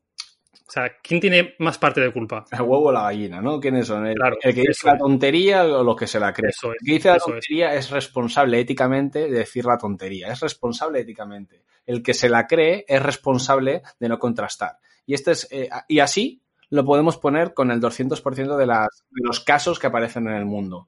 No, eh, ¿es, ¿es la vacuna contra el COVID buena? No, es buena, no, es mala. Bueno, pues aquí, como siempre, entra el rigor científico, entra la razón de las personas y la libre dirección. ¿no? Y, no sigo por aquí porque podemos entrar a un jardín que ni, que ni te imaginas. Pero bueno, pero que, ahí está, ¿no? El, y aquí está el estoicismo una vez más también. Oye, tío, eh, o tía, o tíe, ponte las pilas y, aprende a, a, a, discernir entre lo que es bueno para ti y lo que no. O sea, ahora, si tú quieres ser trampista, tope, ¿eh? Como si quieres ser bolivariano, como si te apetece ser de Maduro. Tú, tú si te, quieres, arrea. Pero... De hecho, el, el objetivo del Rincón de Aquiles este podcast es intentar mostrar la mayor cantidad de información de diversos temas a la gente, darle las herramientas y que sean ellos luego los que juzguen. Nosotros no vamos a juzgar por ellos. Podemos tener, Sergio y yo, nuestra opinión, como tenemos cualquier ser humano. Pero al final, yo siempre lo digo, el conocimiento va a ser lo único que te va a hacer libre. Lo único, porque el conocimiento, las diferentes fuentes de información van a ser las que te permitan ser una persona crítica, poder contrastar y poder crear y tu propia opinión. La gente no tiene su propia opinión. La gente tiene la opinión de los grandes medios de comunicación, de sus partidos políticos, de sus equipos de fútbol, de su grupo de amigos cercano. Y ya está. Y esa es su opinión. Y se creen libres. Eso es lo que me ha cabreado del tema de Trump. El que si ya, porque sí, a la primera de cambio, estamos censurando algo, esto sienta un precedente muy peligroso. Si tú no dejas que la gente cometa un error, no, es que ese error puede ser, ¿qué? Ese error puede ser, ¿qué? El problema está en que nos censuren todo y nos tengan dentro de una burbuja en la que todo es maravilloso, en el que tenemos que salir a aplaudir a los balcones o tenemos que... porque la vida... No, no, no, no. Hay cosas buenas y cosas malas. Hay, hay, hay gente buena y gente mala y la gente tiene que saber diferenciar. Es como si de pequeño te meten y te dicen, tú, hijo mío, no tengas novia nunca porque todas las mujeres son malas. Entonces te voy a prohibir siempre que conozcas a las mujeres, porque todas las mujeres, porque tu padre resulta que tuvo un problema con tu madre, con tu y, y, tu padre piensa, entonces te educa en eso. Tú ya no conoces otra cosa. Entonces, si ya silenciamos a los líderes políticos, silenciamos a quien sea, o a Miguel Bosé, o sea, que es que el ejemplo lo tenemos en, en, en el pobre Miguel Bosé, que ya no es el, el ladrón bandido, ¿no? Es esto, y ahora ya es el de las antenas. Pues, pues, pues ya, ¡pum! Fíjate cómo suma la sociedad, ¿eh? O sea, una carrera musical, un tío dice algo porque es libre de decir lo que sale de los putos huevos, y ahora mismo ya es el cachondeo. Yo soy el primero que antes he hecho un comentario contra, de bofa, pero ahí lo tienes. Ahí está la marca personal, ¿eh? Toma, toma por culo. Y también es que volvemos a coger a alguien y hacerle caso en todo. O sea, Trump a lo mejor en economía y en empresa es muy bueno y luego lo que dice Jano, la imagen que tienen los medios es una mierda. Entonces, a lo mejor te tienes que fijar en cómo ha construido sus empresas. Te pongo un ejemplo, ¿vale? No pienso en que sea buen empresario ni que sea malo. Y no en cómo es como persona. O dando consejos de salud, en este caso, como el tema de la lejía. Es que al final eh, hay que saber a quién hacer caso y en qué hacerle caso. O sea, no cojas a, a, tu ídolo de turno y le hagas caso hasta, hasta en el papel que te recomiende para el culo, porque a lo mejor no tiene ni idea de, de papel para el culo. Ahí tienes la publicidad. El caso está, por ejemplo, con, con Obama. Obama, a mí, a nivel de marca personal, es una marca personal que admiro. Como marca personal, la admiro. Ha llegado, o sea, a un punto de marketing brutal. Los ocho peores años de la historia de los Estados Unidos en cuanto a crecimiento, los ocho pequeños años en cuanto a guerras, la persona que más eh, inmigrantes ha, ha sacado del país, por cifras, ¿eh? Hablo de cifras, cifras. Ojo, sacas a Obama en una pantalla y la gente hace, joder, qué bueno este tío. No bueno, no ves. o sea, pero eso, eso da para otro podcast, ¿eh? Lo del Nobel de la Paz. Claro, pero, hostias, pero, pero pensemos, ¿eh? ¿Esto, ¿Por qué pensamos así? ¿O por qué piensas en 90% de la población? Porque es lo que le muestras. Ahora, cuidado eh, con ese tío. A nivel de marca, lo admiro. Ahora, que otros niveles, pues a lo mejor no. Donald Trump ha hecho unos números de la hostia. bueno, que no voy a liarme con esto, pero bueno, para que tengamos un poco, sepa, diferenciar y sobre todo informarnos. Oye, Jano, ahora que hemos empezado a hablar de marca personal, hemos hablado de la marca personal un poco de, Trump, por ejemplo, cómo se ve desde fuera. Yo cuando empecé a, a escuchar marca personal branding, yo me imaginaba, ¿no? Que era en plan, pues esto va solo con las grandes empresas, con Coca-Cola, con Pepsi o con profesionales autónomos, ¿no? Pero una vez que ya pues iba conociendo gente como tú, me he dado cuenta de que la marca personal no es solo eso. La marca personal no hace falta que seas un emprendedor para crear tu marca personal. La marca personal es la actitud ante la vida, el cómo te ven los demás, cuando no estás tú, qué dicen de ti. Entonces, la gente, creo que mucha gente, como me ha podido pasar a mí, ve la marca personal como algo muy empresarial, ¿no? Solo rollo empresarial. Entonces, defínenos tu concepto de marca personal, ya no el concepto este tan empresarial que estamos hablando, sino un poquito de, persona de a pie, ¿no? De lo importante que es tener una marca personal, aunque no seas empresario, ni quieras serlo. ¿Y cómo te va a beneficiar, además? Y Jano, te interrumpo y para que añadas también a la pregunta que te ha hecho David, eh, ¿qué persona crees que ahora mismo tiene la marca personal más trabajada y por qué? O sea, para añadir las preguntas de David. O sea, esa va a ser jodida. Voy va a, ser larga, pero... Te voy a dar con lo otro primero y a ver si soy capaz de, mojarme en, en eso. Mira, la, la marca personal tiene un problema como todo, y es en sí el término, ¿no? Marca personal, que lo aleja de las personas. Fíjate, hostia, pues si dice personal, ¿no? Pues creo que el concepto en sí lo aleja de las personas porque le da una dimensión, como tú bien dices, David, súper élite, cuando es un concepto al revés. O sea, que hasta el más pequeño trabajador debería trabajar su marca. La marca personal nos la ponen desde el primer día en que nacemos, nos dotan de un nombre y nos presentan en sociedad a través del acto que sea, ¿vale? Un bautismo, una presentación laica, da igual, sea como sea, la presentación que tú tengas, tú ya tienes una marca personal. Desde que decimos este niño que revoltoso es, hasta que pensamos esta niña que llorica o este niño que no sé qué, ya estamos creando, construyendo esa marca personal. En el instituto, cuando empiezas a relacionarte con tus amigos, en la universidad, cuando empiezas a ir a meetings o empiezas a los primeros tweets, las primeras publicaciones del 20 o todo lo que vas comentando, va construyendo quién eres. Y eso lo construyes tú de una forma voluntaria o involuntaria. Si un día pasaste una foto en pelotas a alguien que no tenías que haber pasado y esa foto luego resulta que se comparte por ahí sin querer o queriendo, tu marca ya se está empezando a eres el de la foto en pelotas. O el, caso que decíamos de Miguel Bosé, que siempre ha sido conocido por ser un cantante muy relacionado con la comunidad madrileña, con tal, no sé qué, por ser un líder de la homosexualidad y tal, y ahora resulta que es el tarao de los 5G y, y el tío que está con David Gates. O sea, la marca personal es para todas las personas desde el David, que está con Sergio en un podcast y que están construyendo su marca personal alrededor del mundo del estoicismo, del pensamiento crítico, a un Alberto Álvarez que se ha metido en el mundo de los hábitos y luego, o sea, que empezó con el mundo de los macros y ahora se ha metido en el mundo de los hábitos y que va driblando, cualquier persona que quiera crecer profesionalmente necesita una marca personal.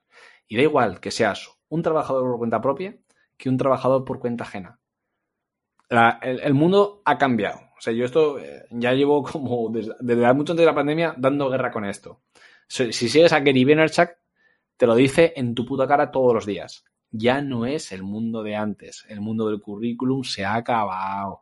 No, no puedes ir con tu carpetita empresa por empresa a presentarte. Ahora las empresas son las que buscan a las personas. Nadie llega a diario histórico con un currículum y dice, hola, buenas, ¿me contratáis? No, somos el propio equipo de estoicos y las personas que estén en estoicos las que decidís a quiénes son los que queréis tener y elegiréis a los mejores. O al que mejor te caiga. Pero en, porque esta marca personal es proactiva. Entonces, esto ha cambiado. Entonces, todo lo necesitamos. Y esto lo, juego siempre en todas las charlas y en todas las conferencias. Hago una pregunta a las, de las 20 a las 100 personas que hay en la, en la sala. Digo, ¿cuántos de vosotros tenéis una marca personal? Y solo levanta la mano tres. Hay un 97% de personas que dicen, no, yo no. ¿Cómo que no? No tienes nombre, no tienes Twitter. No publicas nada en Facebook ni en Instagram. Sí. Digo, pues tú ya tienes una marca personal. y la gente ya está pensando sobre, cosas sobre ti. Entonces, para mí, lo importante es, o la definición más básica de marca personal, es que alguien piense en ti cuando tiene una necesidad profesional que tú puedes solventar. Si tú eres, si tú te gusta el branding, te dedicas al mundo del branding y alguien que necesita que le ayuden con el branding piensa en ti en sus primeras cinco opciones, eso sí es un éxito de marca personal. Y eso es fundamental que ocurra. Y pasa igual con las marcas de, refrescos, con las marcas de ropa, con las marcas de coches. Tú quieres comprarte un coche y lo que piensas son las cinco primeras marcas que tienes en la cabeza. En función de lo que te puedas permitir, de la empatía que crees con esas marcas, de tus mejores recuerdos o de los inputs que tengas. Y así es como construimos las marcas, por inputs. Cuando hay, gente que está escuchando ese podcast, muchos, que no tiene ni puta idea de quién soy.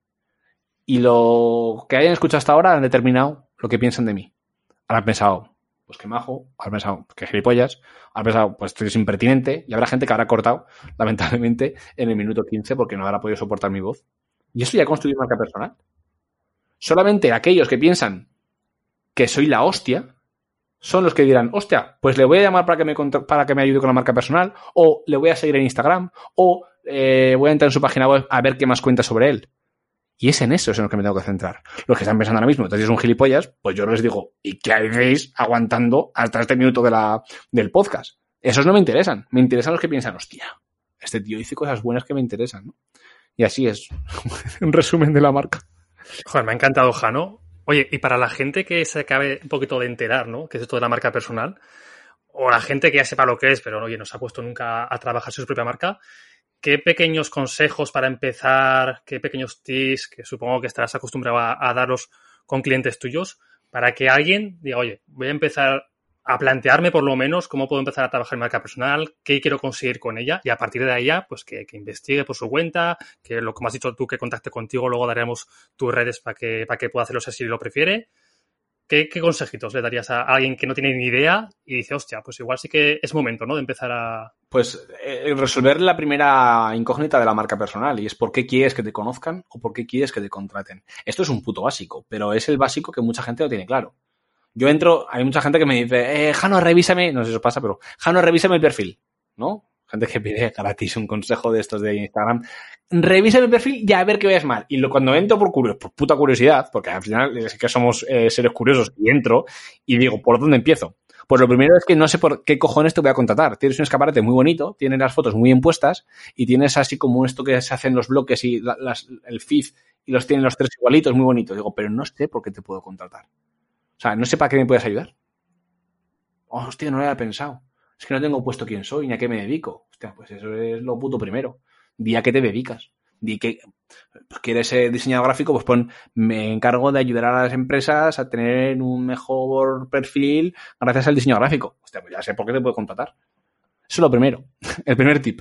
Y, lo siguiente es dar el puto primer paso. Sí que suena muy loud y muy rollo eh, zen, pero es que lo primero es dar el primer paso y ponerte con algo haz tu primera publicación, empieza a rodearte de los mejores, empieza a seguir a gente que sea de tu entorno para traerlo. Yo siempre pongo un ejemplo. Y cuando empecé con mi marca personal, uno de los objetivos que me marqué fue ir a Estados Unidos. Siempre es el mismo puto ejemplo que el que me haya escuchado ya se habrá aborrecido.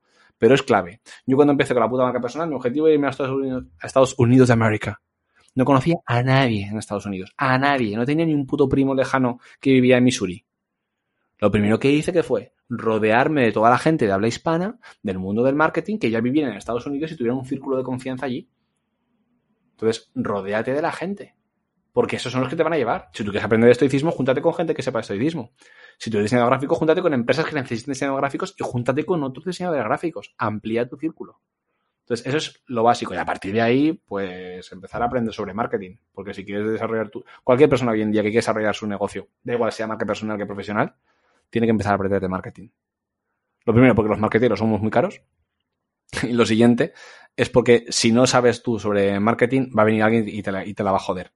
Y te va a, vender cualquier mierda, te va a decir que te conviertas en trafficker y la vas a liar. La vas a liar. Y bueno, vuelvo a la pregunta de antes, Jano, que me la has esquivado un poquito más hecho. ¿Vale? Y es, ¿qué personaje público, qué persona actual, empresario, sea quien sea, eh, te parece que tiene la mejor marca personal? O una de las mejores, ¿vale? No vamos a sentar cátedra, pero...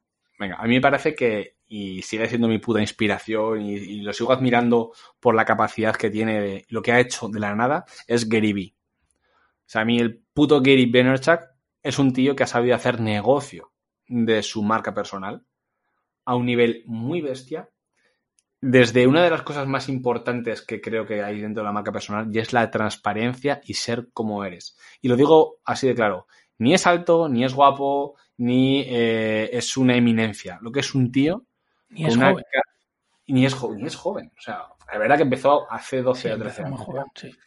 empezó, joven, pero tampoco tenía 30, ¿eh? Que empezó con 30 años. O sea, no es que digas, no, para toda esa gente que dice, vaya, ya tengo 30 años y ya es tarde. ¿Qué coño? Pasa que empezó en el momento que había que empezar, pero es un tío que ha sido constante, ha sabido cómo eh, adelantarse siempre 10 años a lo que venía. El tío empezó a hacer vídeos para YouTube cuando nadie hacía vídeos para YouTube. La gente publicaba eh, fotos de vídeos de chorras y él ya empezaba a dar la chapa por YouTube. ¿Cuánta gente le habrá llamado trastornado? ¿Cuánta gente le habrá dicho estás perdiendo el tiempo? ¿Cuánta gente le habrá dicho eh, en mi puto caso que esto no tiene éxito? Y el tío aún así, pum, pum, pum, pum, pum, y ahora mismo es una puta referencia. Es un tío que traértelo a tu ciudad cuesta 250 mil dólares. No le digas Gary, no le digas Gary, a medias. No, te dice cómeme los huevos traerme a tu ciudad vale 250.000 euros. ¿Y sabes por qué vale 250.000 euros? Porque si los tienes para pagárselos, tú créeme que vas a vender las suficientes entradas como para multiplicar por 3 o por 4 esa inversión. Y eso, para mí, es ole tu polla morena. Vale, David, ¿y cuál es para ti eh, la marca personal más trabajada? Sí, que te veo un poco callado ahora. Quizás algo relacionado con el deporte, ¿no? Me gusta, por ejemplo, la, marca personal de Rafa Nadal, me gusta muchísimo, porque es una persona que no sé si es más consciente o menos consciente, pero creo que todos los que seguimos de una forma más activa o menos activa, yo por ejemplo tampoco soy muy gran seguidor del tenis, pero sí que es verdad que conozco a Rafa Nadal, todos tenemos el mismo concepto de persona o muy parecido de Rafa Nadal, ¿no? que es un currante nato, que tiene una disciplina brutal, que tiene un autocontrol increíble, que es buena persona, o al menos lo que aparenta, humilde. Entonces, cuando una persona consigue que el 99% de personas que le siguen o le conozcan tengan esa percepción, pues creo que eso es tener una marca de personal muy, muy, muy elaborada, como ha estado comentando Jano. Y ahora, pues para acabar este tema, Sergio, te, te toca a ti. Vale, pues a ver, yo me vi un vídeo, me parece que en YouTube, de Platzi, no sé si lo conocéis, que hablaba de la marca personal de Elon Musk. Y yo desde que vi ese vídeo dije, mira, o sea, no hay un tío que diga en plan que supere en cuanto a marca a Elon Musk. Me parece un tío que, aparte que desprende un aura de este emprendimiento de yo creo que todo el mundo debería leerse su biografía, porque la verdad que inspira, en plan cómo empieza, cómo evoluciona eh, actualmente creo que ahora mismo es el más rico del mundo, no lo sé. sí, desde ayer creo que, leí, la noticia. 190 eh, mil millones, creo, sí. actualmente eso es. Euro, arriba, euro abajo. Eso es, sí, bueno. millón arriba, millón abajo. Sí.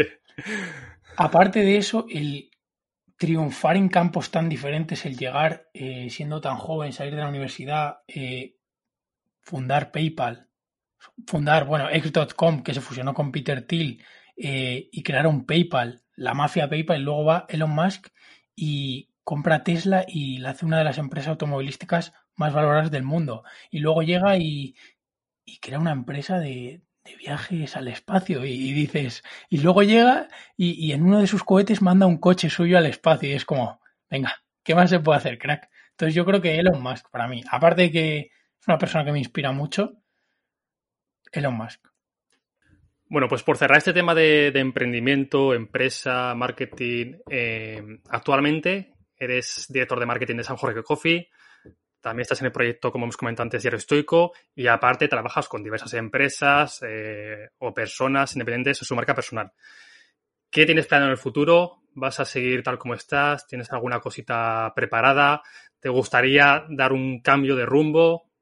Cuéntanos un poquito, Jano. Pues mira, lo... si dijese que me quiero quedar como estoy, estaría mintiendo como un bellaco. O sea, y de hecho espero nunca estar como estoy.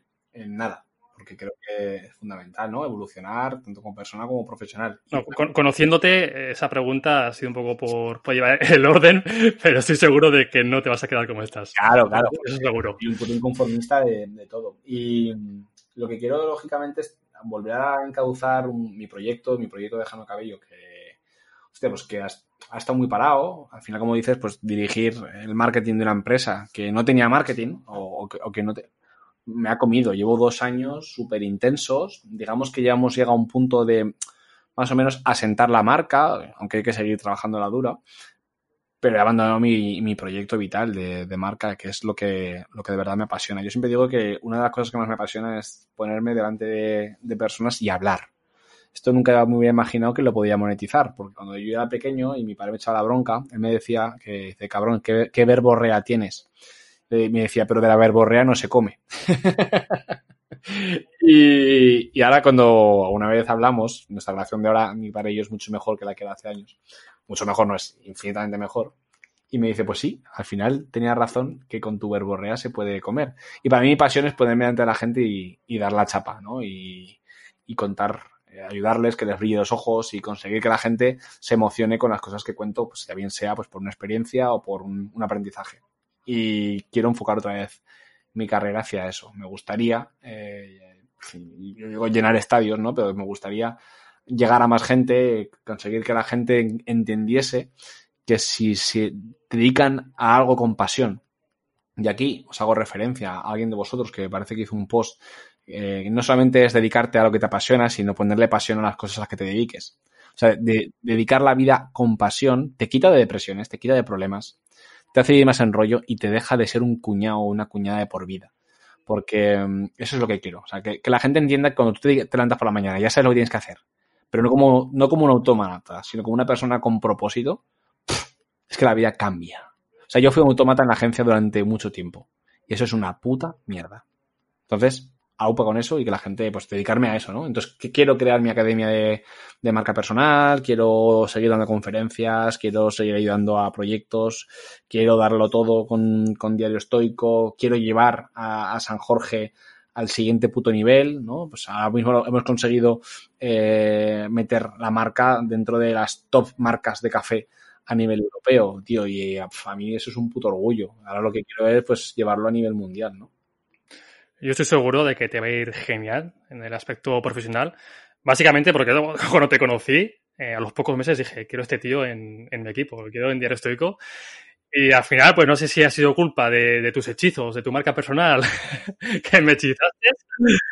Pero, pero es que se ve, se ve. Eh, tú lo sabes que cuando conoces a una persona, es que con los primeros cinco minutos, tío, no te hacen falta más. ¿eh? Luego puedes conocerlo mucho más, pero con los primeros cinco minutos ya sabes esa persona si vive con pasión, si, si tiene propósito, si se levanta por las mañanas feliz. Y, y, la verdad es que contigo lo vi, tío, lo vi nada más conocerte. Eh, siempre lo digo, ¿no? Que, estar con Jano no puedes estar triste estando con Jano. O sea, es imposible. O sea, eres una persona que, que transmites una pasión, que además es, es el, la palabra por bandera que lleva siempre, ¿no? Un, un, buen rollismo, un cachondeo que a mí, a mí me encanta y encima poder pues joder, eh, ya no solo compartir a nivel personal, sino compartir a nivel profesional con un proyecto tan bonito como es el estoico, con alguien como tú, pues bueno, es, es maravilloso. David, te, y... chuparía, te chuparía a punta de este, pero no parece el sitio para decirlo. Y mira, y en vez de hacerte la pelota, te voy a contestar como creo que de, de verdad me sale del corazón. Y es que yo no es que por, por arte de magia sea una persona positiva y, y, vaya contagiando por ahí buen rollismo. Es que tengo, tomo, tomo, una elección, tomé una elección hace mucho tiempo ya, y es rodearme de las personas que me contagian a mí lo mismo.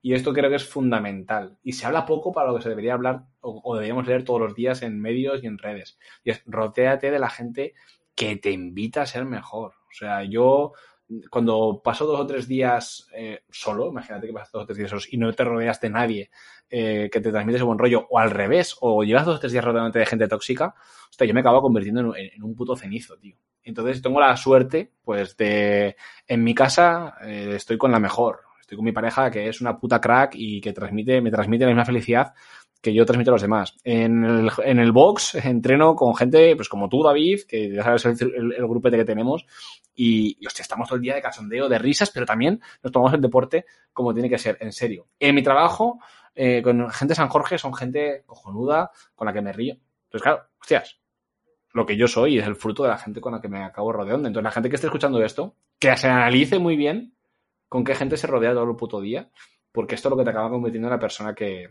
que eres.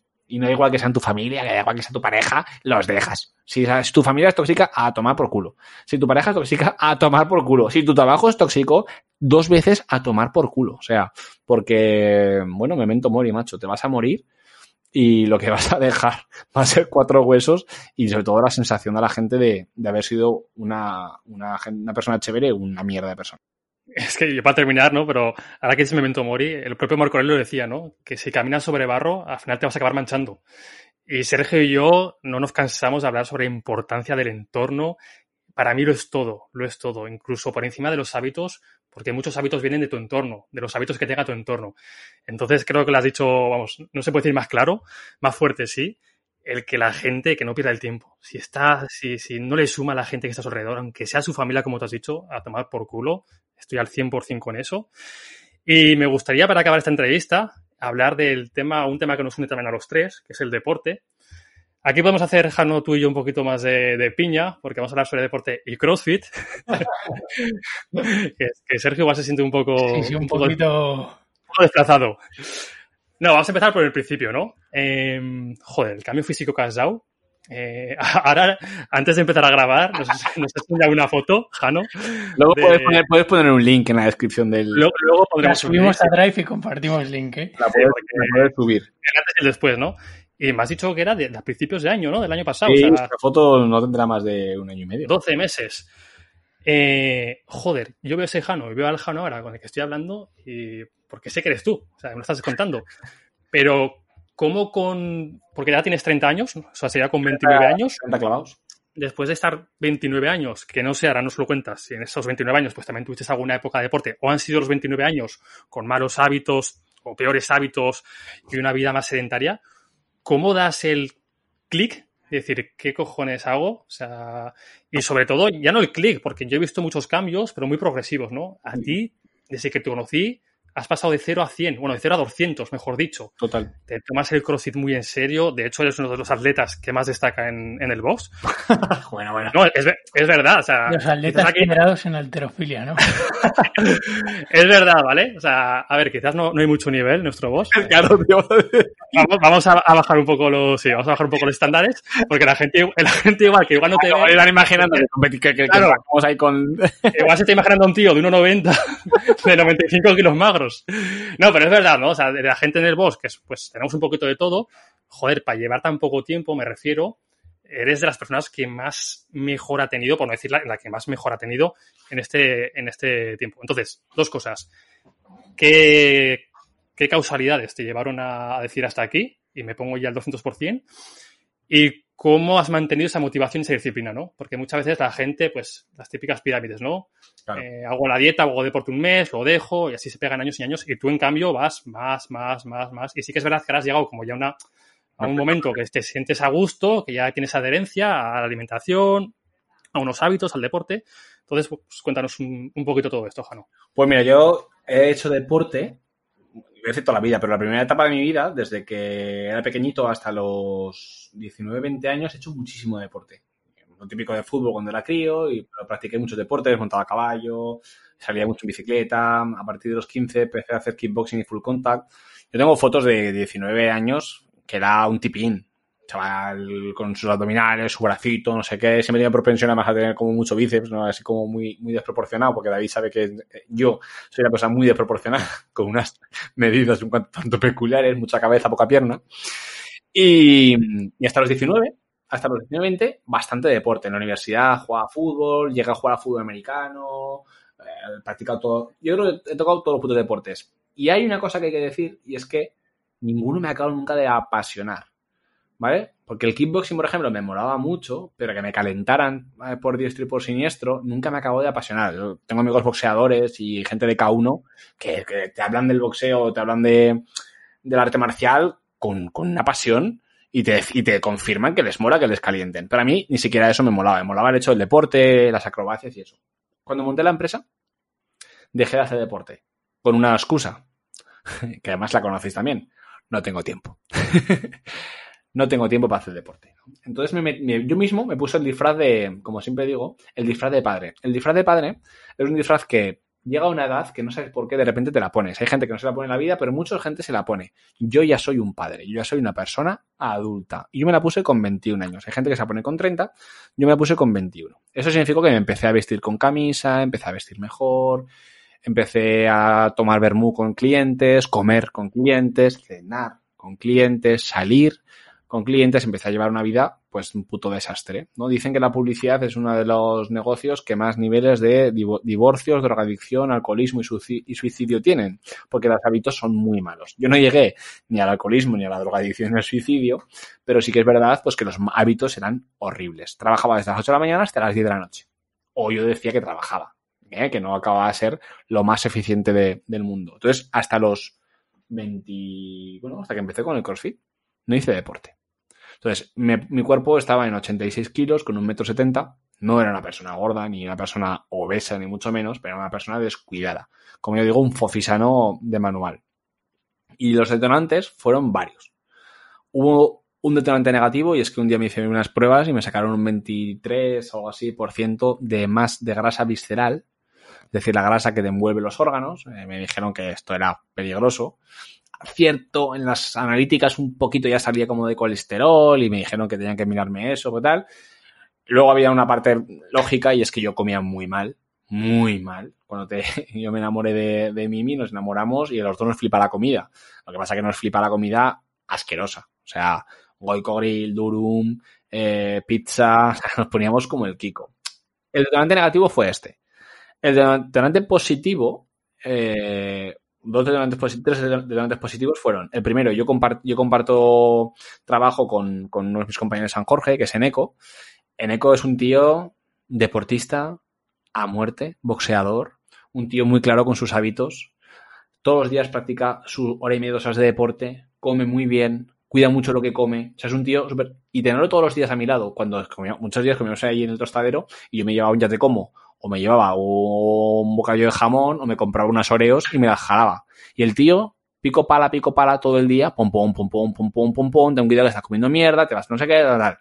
Y el detonante positivo fue que un día por el parque vi a un señor mayor de unos setenta y tantos años que y la imagen me impresionó, ¿vale? A mí me costaba, me costaba. Yo, yo estaba ya cansado de andar, nos fuimos a pasear iba con Mimi y yo iba vestido de calle, pero yo estaba cansado ya de pasear, y a lo mejor llevábamos dos kilómetros andando y yo estaba cansado y fatigado, pero ese señor iba con su nieto pequeño a hombros y con su otro nieto de la mano que iba en bicicleta corriendo, ¿vale? Sujetando la bicicleta. Y el señor, en chándal, con sus setenta y tantos años, una, vamos, una forma bestial, y ahí fue cuando dije, hostia, tío, me cago en la puta. Pero si yo ahora mismo no podría ni con el niño encima ni con el, ni con el que va en bicicleta. Yo estaría cansado. ¿Yo cómo voy a envejecer? Entonces yo me di cuenta que yo iba a llegar a los 70. Si llegara a los 70, pues joder, pues, pues siguiendo ese, ese ritmo que llevaba, he hecho mierda.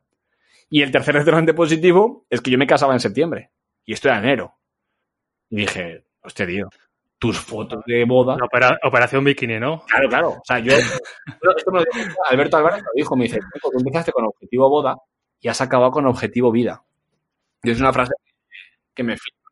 O sea, empezar con objetivo boda y acabar con objetivo vida. Empecé porque me entraba el traje y ahora creo que no sé si me va a entrar el traje, pero de, de, la parte de arriba, ¿no? Entonces, eh, creo que este conjunto de cosas fue. Y lógicamente, la última es que me, que me apasionó el deporte.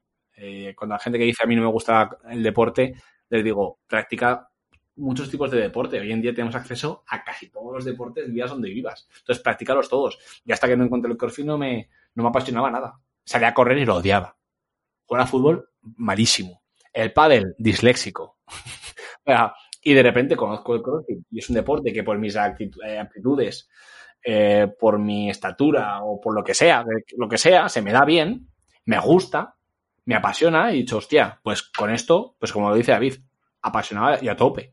Entonces intento ir a por todas. Y creo que ha sido un poco la, diferencia. Encontrar algo que te apasione y rodearte de gente que, pues eso, que te, que empuje. Y me empujó muchísimo en esa temporada. También me apunté a CrossFit con Mimi, eh, pues a Mimi también le gustaba. eh, fue un poco, pues eso, pues el círculo, eh, bueno, el conjunto de cosas. Ese círculo vicioso, ¿no? Que empiezas por lo que dice al final Alberto, creo que lo resume a la perfección. Empiezas con un objetivo micro para Eso. una cosa concreta y acaba Eso es. permeando toda tu vida porque a tu Eso. pareja le empieza a gustar, conoces a un tío extraño que con un tono de piel tirando a vampiro que, que es majete y entrena también. Y yo creo que eso todo se va sumando y al final pues es ese refuerzo positivo que acabas pues cambiando tu vida completamente. Y que te acabaste obsesionando un poco. güey. Yo un día que lo puse eh, hice un post hace mucho que a la gente le gustó bastante y resume la obsesión. Todos debemos obsesionarnos en algún momento por algo para llegar a algo. O sea, si tú quieres tener un pequeño objetivo, tienes que obsesionarte un poco. De forma sana, sin volverte loco y sin, y sin crear una dependencia y que eso te limite socialmente a, los demás. Pero tienes que obsesionarte un poco. Y había- se habla de gente que desde que empezó en, eh, empecé en CrossFit, que llevo ya, pues, va a hacer ahora un año, el día 29 de enero, va a hacer un año. Y la gente que me ha dicho, hostia, Jano, ¿qué obsesión llevas? Claro, y mucha gente que me lo dice, me lo dice desde el sofá de su casa y habiéndose pasado todas las temporadas de Netflix, ¿no? Y es como, ya, bueno, pero es que a mí esta obsesión me da salud. A mí ese, esas dos horas de entreno o esa hora y media de entrenamiento todos los días, hostias, a mí me desestresa un montón, me ayuda a, a tener más claridad y sobre todo me ayuda a sentirme mejor. Yo vivo en un cuarto sin, sin ascensor. Cuando empecé a salir con, con mi chica, con mi futura mujer, cuando subía me tenía que parar en el segundo. Esto es literal, ¿eh? O sea, yo paraba en el segundo, cogía aire y subía, porque me da vergüenza que me viera eh, subir como un ternero. O sea, parecía un gorrino.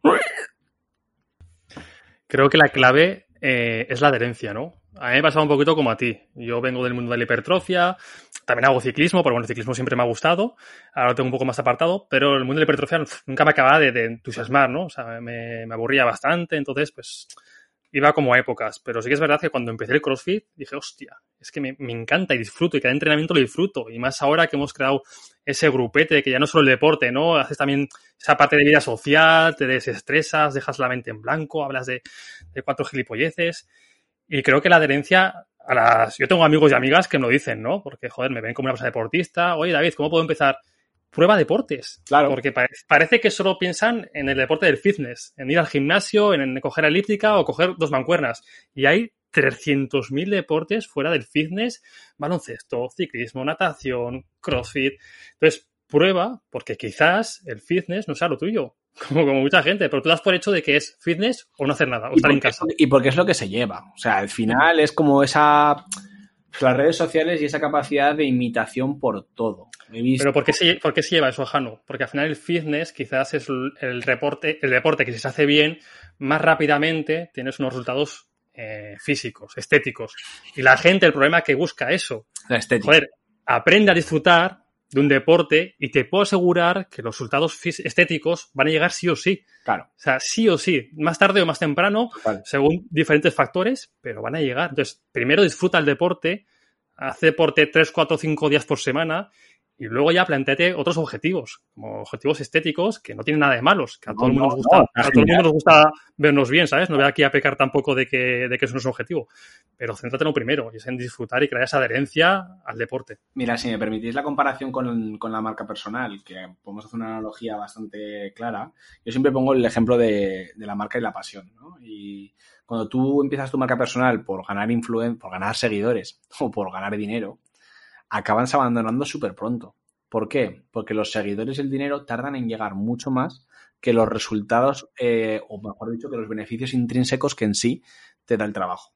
Que tú empiezas a trabajar tu marca personal por pasión y porque quieres contarle algo al mundo, por ejemplo, en vuestro caso, ¿no? El rincón de Aquiles. ¿Cuánto estáis ganando por esto? Millones no, ¿no? Cero. ¿Y por qué lo hacéis todo, casi todos los días? Porque vais entrevistando gente, porque os juntáis, porque os apasiona. Entonces vais creando una comunidad súper sana de seguidores, de personas que les interesa vuestro proyecto porque os ven la pasión. Si esto lo hubierais montado para haceros ricos, abandonaríais en el próximo podcast. Eh, eh, Sergio, que no os ha llegado ni un puto. Y ese es el problema de mucha gente. Y esto relacionado con el deporte pasa lo mismo. Empiezan un deporte porque quieren tener mejor culo, mejores abdominales, mejores brazos y piensan que eso les va a traer otro tipo de, beneficios, pues como ligar más o tener mejores amigos o tener más seguidores en Instagram. ¿Qué pasa cuando a los dos o tres meses esto no ocurre? Tienen el mismo, un poquito mejor culo o mejores abdominales que hace tres meses, pero no tienen el six-pack que han visto en las portadas de la Men's Health o no tienen el culo de la Kardashian. Pues entonces abandonan. Y dicen, no, es que el fitness no funciona o los que no ganan dinero después de tres meses y dicen, no, es que la marca personal es una patraña y no funciona. Entonces, ¿cuál es la puta vara de medir? Por eso encuentra un deporte que te apasione, encuentra un trabajo que te apasione y, por tanto, los que dicen, no, es que tampoco creo en el amor, perdona, encuentra una pareja que te apasione. Y verás cómo el amor funciona si te gusta tu pareja y estás enamorado y flipáis en colores con las cosas que hacéis juntos. El deporte y luego igual y el trabajo lo mismo. Y vuelvo a rescatar eh, otro principio, estoy con la dicotomía del control. Al final, eh, ya que has hablado de nuestro proyecto Jano, a David y a mí nos encantaría vivir de hacer podcast. ¿Es el objetivo principal? No, el objetivo principal es, somos dos tíos que hablábamos, nos preguntábamos cosas y dijimos, ¿y si nos preparamos un podcast sobre el que hablar de estos temas? Y si, o sea, que ya David y a mí nos sirve, aparte, por ejemplo, para pasar este tiempo contigo preguntándote y descubriendo cosas tuyas que yo personalmente no sabía y aprender de tu caso. Aparte de eso, también David y yo tenemos otro formato que son episodios cortitos donde nos preparamos un tema. Y eso al final, entre que preparamos un poco el guion, ordenamos las ideas, eh, David me dice esto no, yo le digo a David esto tampoco, discutimos, confrontamos un poco las ideas y al final ese tema para el que nos hemos tenido que preparar eh, lo refinamos muchísimo más. Yo creo que ese es nuestro objetivo principal, por lo menos el mío. Pero oye, que nos encantaría vivir de esto. Igual que entrenando. Yo personalmente entreno porque me gusta para disfrutar, pero oye, que si estoy fuerte, se agradece también, ¿sabes? O sea, no es el objetivo principal, pero son esos indiferentes preferidos que hablan los estoicos, por ponernos ya filosóficos. Claro, porque es lo que se ve. La riqueza y la salud. La riqueza de la salud. Lo que se ve es lo, de fuera, qué rico eres y qué cuerpazo tienes. Y yo, por ejemplo, en el caso vuestro, ¿no? Que decís, os juntáis durante un rato, entre que os preparáis el tema, entre tal. Aquí sacamos. Un rato, dice, ¿eh, David? Un rato largo. Y en este, por ejemplo, el tema del el libro que tanto comentáis, ¿no? De, Ryan Holiday, y el obstáculo es el camino, que muchas veces se ve como el, obstáculo como algo negativo, desde el punto de vista de tienes que enfrentarte a algo negativo para que convertirlo en camino. En vuestro caso, el obstáculo es que el tiempo que tardas preparándote esa entrevista, hostia, es que es el puto camino. O sea, luego lo de menos es el resultado del podcast. O sea, el resultado del podcast es lo visible. Joder, qué podcast más guapo les ha quedado estos tíos. Que, ¿Cómo han hablado de este tema? ¿Cómo Pero, ¿sabes? El, el camino que tú has pasado para llegar a... Es que es la hostia. Mira, eso mismo nos lo contó en la última entrevista que hicimos con Joan Gallardo y nos lo dijo casi frase por frase. Dice, yo ahora mismo, aunque esta entrevista se perdiese, se borrase, da igual. No, pasa nada. A mí me da pena. la, hora y pico que hemos estado aquí compartiendo ideas, aprendiendo y tal, dice, ya está, ya merece la pena. Obviamente, no vamos a, engañarnos tampoco. Estos incentivos hacen que tú quieras seguir mejorando y tú quieras seguir progresando. Somos humanos y funcionamos con incentivos. Total. Pero, pero que, que no te impida ver el futuro o lo que de verdad quieres hacer, eh, el resultado solo. Disfruta del camino. disfruta del camino y disfruta de cada entrenamiento. No estés pensando en hasta que no levante 150 kilos, no voy a estar feliz del todo, o hasta que no pese 10 kilos más. No, disfruta de cada entrenamiento. Habrá entrenamientos peores, habrá entrenamientos eh, peores, pero, pero disfruta. Y los resultados, si mantienes esa disciplina y esa constancia, van a llegar seguro, pero segurísimo, tardes más, tardes menos. Total. Y que la gente lo entienda, que el disfrute es un porcentaje y a veces hay cierto sufrimiento, pero que si te estás convencido de a dónde vas y tienes claro que eso es lo que quieres hacer, el sufrimiento es, es positivo, ¿no? Aplicado otra vez al CrossFit. Sea, que paliza nos pegamos, David, a veces, que nos da asco la vida, que nos miramos como quiero morir. 45 minutos de row ahí dándole al, a, a, una máquina que no te avanza ni para adelante ni para atrás, estás dándole al puto remo y te miras y dices qué asco, pero cuando acabas dices, joder, qué a gusto, aplicable a todo en la puta vida. Es que escribir un libro, te entrevistaba a un colega que ha sacado un libro y se ha pegado nueve años para escribir el puto libro. Y me decía, hostias, ha habido días que, que he sufrido, que he borrado 150 páginas de un, de un, de un comando delete para volver a empezarlo. Pero ahora que tiene el puto libro publicado, esto, esto, es que esto merece la pena. Es que la sensación de bienestar, de tranquilidad y de, de satisfacción que te produce el esfuerzo, el que algo te, te lleve tiempo, te lleve esfuerzo, te lleve disciplina y autocontrol, no se puede comparar con nada. Ya la sociedad está plagada de estímulos súper cortos, de Netflix, de compras por Amazon rápidas, de pizzas en 10 minutos en tu casa, de, de porno. Lo tienes todo súper rápido, un estímulo muy breve, pero no puedes comparar, o sea, tú, cuando empieces a probar y comparar esos estímulos, esas satisfacciones con las satisfacciones que te puede producir que tu empresa funcione, sacar un libro, como dices tú, entrenar dos horas aunque no puedas más, es que es incomparable y eso además lo bueno que te genera en el cerebro una sensación de necesito más, porque es que esto es mucho mejor que lo que estoy acostumbrado hasta ahora, que son estímulos súper rápidos, que no me cuestan esfuerzo, que los tengo cuando quiera y que encima mi cerebro se acostumbra y me vuelvo un drogadicto, porque además somos todos drogadictos. Mira, esto es como, hay uno de las, tengo pendiente, no sé si acabará en forma de libro o acabará en forma de solamente un post y, y hablo de la generación del guiso. ¿Vuestras abuelas guisaban? Sí, claro. Y seguramente recordaréis algún guiso que, que harían de la hostia. ¿Cuál es, ahora os pregunto a vosotros, ¿cuál es vuestro mejor guiso? ¿Cuál es vuestro puto mejor guiso? Y esto puede una, una, una, puta banalidad, pero nuestra, la generación de nuestras abuelas tenían la, la, habilidad de saber que para hacer algo bien tienes que dedicarle horas. Y como a tu abuela le digas que vas a hacer un guiso en 30 minutos, te dice una polla como una olla mi guiso me podía pegar cuatro horas a cocción lenta, chop chop que decían, para hacer un puto guiso. Y esto se aplica a todo. Ahora queremos todo rápido. Queremos tener el mejor cuerpo eh, con un mes de entrenamiento. Queremos tener eh, un podcast que sea un éxito solamente habiendo hecho cuatro putos capítulos. Sí, la generación del guiso, tío. Hay que aprender mucho de, esa generación que sabía que para hacer algo bueno tienes que tardar. Prueba a hacer una tortilla de patata en 30 minutos. Te va a salir una mierda tortilla de patata por mucho que leas los mejores posts de gente que consiga hacerla en 30 minutos. Ahora apuntas una tortilla de patata en dos horas. Ya verás que tortilla de patata. Y el problema, Jano, que veo es que mucha gente, y yo me incluyo porque yo estaba ahí, mmm, no ha catado, digamos, esta satisfacción que da el esforzarte de verdad por algo. Entonces, como no sabe cuál es esa sensación, ¿por qué me va a molestar? Si lo tengo todo, todo el placer lo tengo instantáneo, todo lo que quiera. Comida rápida, sexo rápido, compras rápidas. Me puedo echar en el sofá cuando quiera a verme 10 capítulos de Netflix seguidos. ¿Por qué voy a molestar en hacer, en dedicarle tiempo y esfuerzo cuando no tengo ganas y puedo hacer todo lo otro? Porque no han probado. Os, digo desde aquí que en cuanto empezáis a, a, recibir esos resultados de un esfuerzo durante, durante mucho tiempo, el hacer algo con propósito, con valor, o sea, con, con, ganas. Y el no esperar el resultado que se cumpla o no que se cumpla, hacerlo porque sí. Y si fracasas, que te la sude. ya está, es que es así. O sea. Mira, uno de los ejemplos, y vuelvo otra vez a la puta, a las putas recetas. Eh, una, la gente lo está escuchando ahora mismo y digo, vale, pues, ¿por dónde empiezo? Si te gusta la tortilla de patata, hazte una tortilla de patata para ti solo. Pero buena. Dedícale el busca la mejor receta por internet y dedícale dos horas a hacerte tu tortilla para ti solo.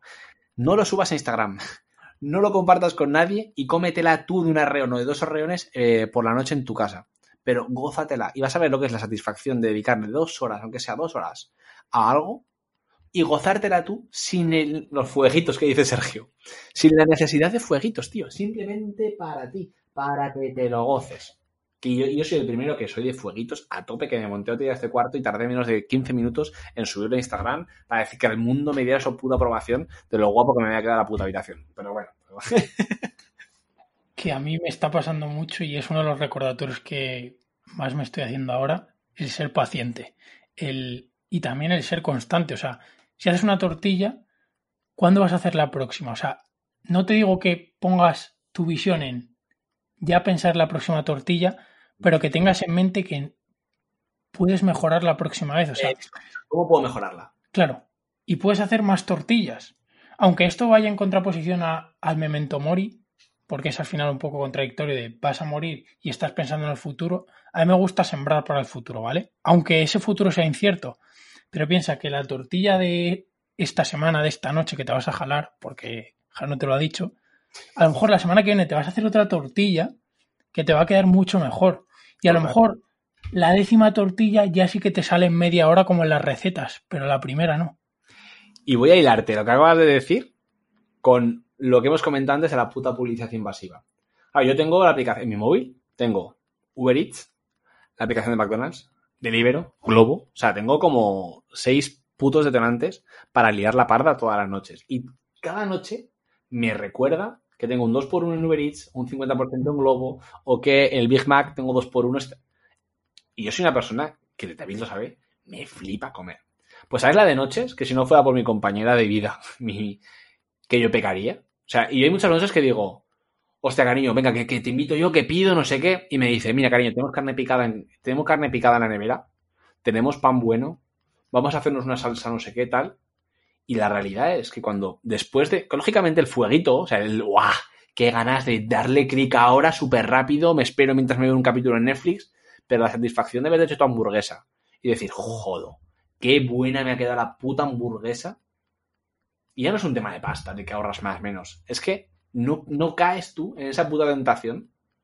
¿no? Y esto en los estoicos también hablamos mucho de esto, ¿no? De, no caer en, esas tentaciones, esos placeres rápidos. Pues ahí, ahí tienes un ejemplo. Que no solamente es pornografía, que no solamente es sexo, es también el no caer en el clic rápido y dedicarte tu tiempo a esa hamburguesa o a ese burrito o a esa pizza que te hace tu casera. Que la satisfacción es por tres recuperar eh, el principio de la entrevista, ¿no? El prosoche, disfrutar el momento presente.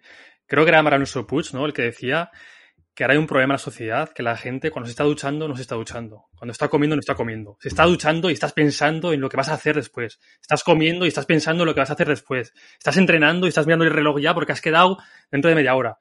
Joder, y eso yo soy también, eh, me considero que, me pasa mucho. Intento cada día que, que me pase menos porque se nos va la vida. O sea, se nos va la vida en pensar en lo que viene después. En vez de decir, pues ahora estoy hablando con vosotros dos y estoy pensando solo en el momento presente, en disfrutar de ti, Jano, de ti, Sergio, y luego ya vendrá después. pero, no voy a pensar en, joder, es que dentro de 10 minutos he quedado, es que dentro de 10 minutos tengo que hacer esto, es que ya verás. Porque entonces luego llegará eso y volverá a pensar en lo siguiente. Y se nos va la vida así. Totalmente. Eso me lo enseñó el colega Alberto Álvarez eh, yo lo tengo para mí como un referente cercano, ¿no? de, esos que, da gusto, entre los muchos que tengo. Y, él lo dice, dice, cógete citas contigo mismo, tío.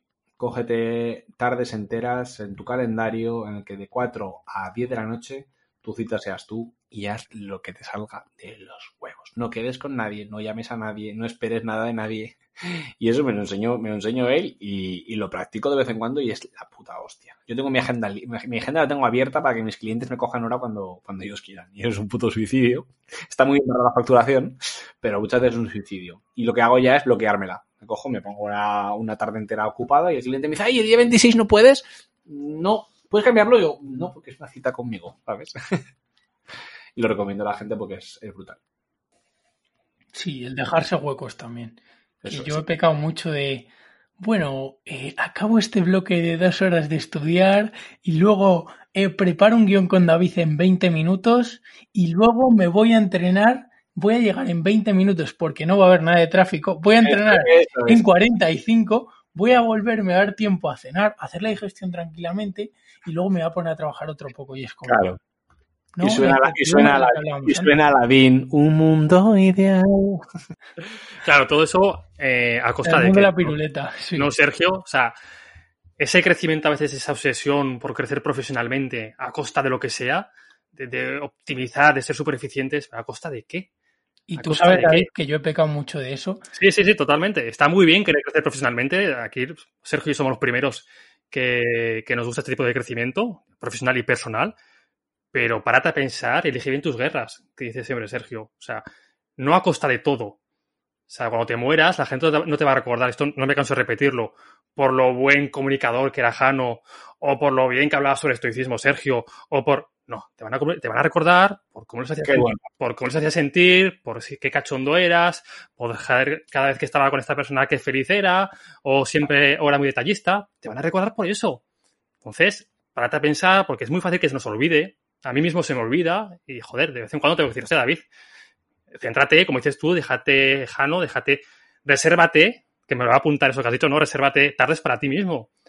Para estar en el sofá, contigo mismo, leyendo, jugando, lo que sea, exacto. Entonces, no hipoteques todo tu tiempo a costa de crecer profesionalmente porque es que no merece la pena, de verdad. Y David, te voy a hacer un matiz. Y siendo egoísta con tu crecimiento personal, esos momentos muertos de verdad que creo que son de los mejorcitos porque te da una claridad para decir, pero ¿qué coño hago dedicando tres horas a este proyecto fuera? O lo que decía Jano, ¿este cliente va conmigo? No, fuera. Entonces, todas esas horas que te ahorras por tener tiempo contigo mismo, para que ese tiempo de trabajo que sea menor, pero que realmente sea tiempo efectivo. Al final es lo que decía Jano. Creo que la suma me salían 14 horas, de 8 a 10 de la noche, 14. Eh, esas 14 horas, a lo mejor el ritmo al que trabajabas era una mierda. Y ahora trabajas a lo mejor 4 o 5 horas al día y sacas más trabajo adelante. Por eso, que al final no es el tiempo que dedicas a trabajar, sino la calidad de tiempo. Y créeme que una calidad alta de trabajo, muy pocas personas pueden mantenerla todo el día al máximo de, los estándares. Y no es verdad. O sea, al final la gente dice, yo trabajo 10 horas al día, digo, ponme una webcam y enséñame esas horas de, verdad y déjame ver tu historial porque créeme que no, es que no. Salvo casos contados como por ejemplo el que mencionaba antes, Elon Musk. Sí, Salvo que que son, que una pasada. Pero yo, yo, mira, yo acuerdo perfectamente y, un poco por, por, ir cerrando, ¿eh? no quiero olvidar a la gente, pero me acuerdo ver un, un planeta calleja. Estábamos con, con Mimi, con unos amigos, y salía eh, Ana Botín del Banco Santander, ahora mismo la, la principal, eh, la presidenta ¿no? del Banco Santander, y contaba su vida. Y decía que tenía la agenda reservada eh, para dos años. O sea, tenía dos años de agenda reservada y que cualquier persona que quisiera quedar con ella tenía dos años. Además, contaba que su marido vivía en Nueva York, su hija vivía en Canadá y no sé qué en Colombia y que se veían poco y que no sé qué y contaba tal. Y me acuerdo que estábamos con Mimi, estaba con unos amigos tal y, y todo el mundo, ¿verdad? Que lo normal es decir, joder, qué éxito. ¿No? Y, y todo pensamos, hostia, qué pasada, qué, qué envidiable. Y yo les dije algo, digo, mira, yo no es que no, había, no he saboreado esas mieles, pero vamos, pero ni de coña, yo no sé lo que es eso. Pero sí que sé que lo que es vivir estresado. Y si me das a elegir entre Ana Botín y Jesús Calleja, te digo Jesús Calleja. Con menos propiedades, con menos agendas, pero una persona que vive de lo que le flipa. Porque incluso pongo en duda de que a Ana Pastor le guste tanto ese nivel de vida un tío que disfruta de la naturaleza y que si mañana se muere, la gente va a recordar, uy, Jesús Calleja, qué fenómeno, ¿eh? ¿Cómo era? ¿Qué cachondo? ¿Cómo se lo pasaba? ¿Qué actitud? Y de Botín van a decir, sí, tenía un pedazo banco de la hostia. Entonces, para mí, dame un Jesús Calleja y un disfrutar de la puta vida, que al final es que el momento moría ahí. A mí me parece clave.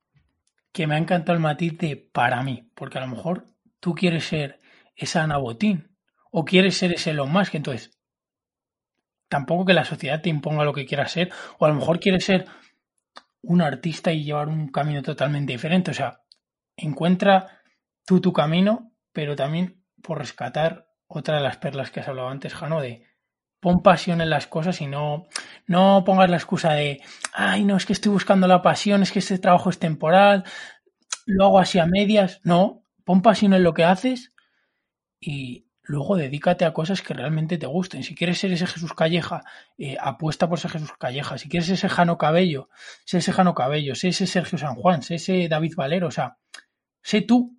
Sé tú, sé tú mismo. Y mira, yo siempre pongo el ejemplo del éxito. Mucha gente me lo pregunta, me dicen, Jano, ¿qué es el éxito para ti? Digo, lo que sea para mí, o sea, no tiene nada que ver de lo que va a ser para ti. Yo siempre pongo un ejemplo y es el de eh, el hombre trajeado que va con un teléfono móvil cabreado por la calle con un maletín caro y la gente le ve y dice, hostia, qué tío más exitoso. Pero luego vemos al músico que tiene un gorro puesto en el suelo y está ahí tocando la guitarra que se lo está gozando, un músico callejero, ahí ah, cantando súper flipado, no sé qué, y tú piensas, hostia, ¿cuál es el exitoso? Y todos, la mayoría de gente, vamos a decir, el exitoso es el del traje.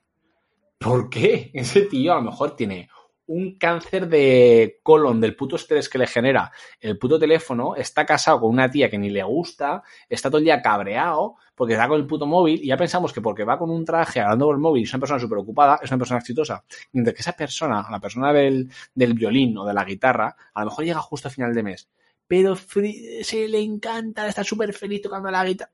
¿Qué es el éxito? Pues para mí, preferiría más la guitarra y paz interior que un puto móvil cargado de problemas y, aparentar ser exitoso. Claro, el problema es que la gente, y esto no sé si es culpa también de, Hollywood, que mezcla el éxito con la palabra dinero, ¿no? Cuando al final el éxito, yo comparto tu misma visión, es tener la vida que tú quieres tener. Si para ti la vida es tocar tu guitarra, ganarte la vida tocando tu guitarra, y lo haces, hostia, te has pasado el juego, te has pasado la vida. ¿Qué lo has pasado? Éxito pero solemos asociar, y ese es el problema, y nos ha pasado a todos, a mí el primero. Eh, yo he crecido pues con esa con esa visión, ¿no? Del éxito. Éxito, dinero. Si ganas más dinero, más éxito. Total. Ideali- Idealizamos, ¿no? Total. O sea, y creo que hasta que no tienes una experiencia y ves que como tú nos has contado, Jano, ¿no? Del estrés que te genera Ah. cuando empiezas a llevar una empresa y cuando ya gente depende de ti, pues imagínate empresarios como puede ser Elon Musk, Ah. que llevan a miles de personas que dependen de él, el estrés que les puedes generar. O eres un superhumano, o no te merece la pena. Mira, mi abuelo me preguntó cuando, cuando monté la agencia, mi abuelo es para mí uno de mis referentes en, en muchas cosas y, y sigo aprendiendo de él muchísimo porque todavía, todavía vive con 82 años y me preguntó, una vez que fue fulminante y yo no valoré la respuesta hasta años más tarde. Me dijo, ¿para qué quieres montar la agencia? ¿O ¿Para qué quieres ser, em-?" me dijo, ¿para qué quieres ser emprendedor? Y le dije, para ser rico. Yo venía, claro, para mí venía de un fracaso eh, económico muy grande de, de mi familia, nos estaban quitando las cosas y para, yo lo que quería era suplir eso, ¿no? Yo, quiero ser rico.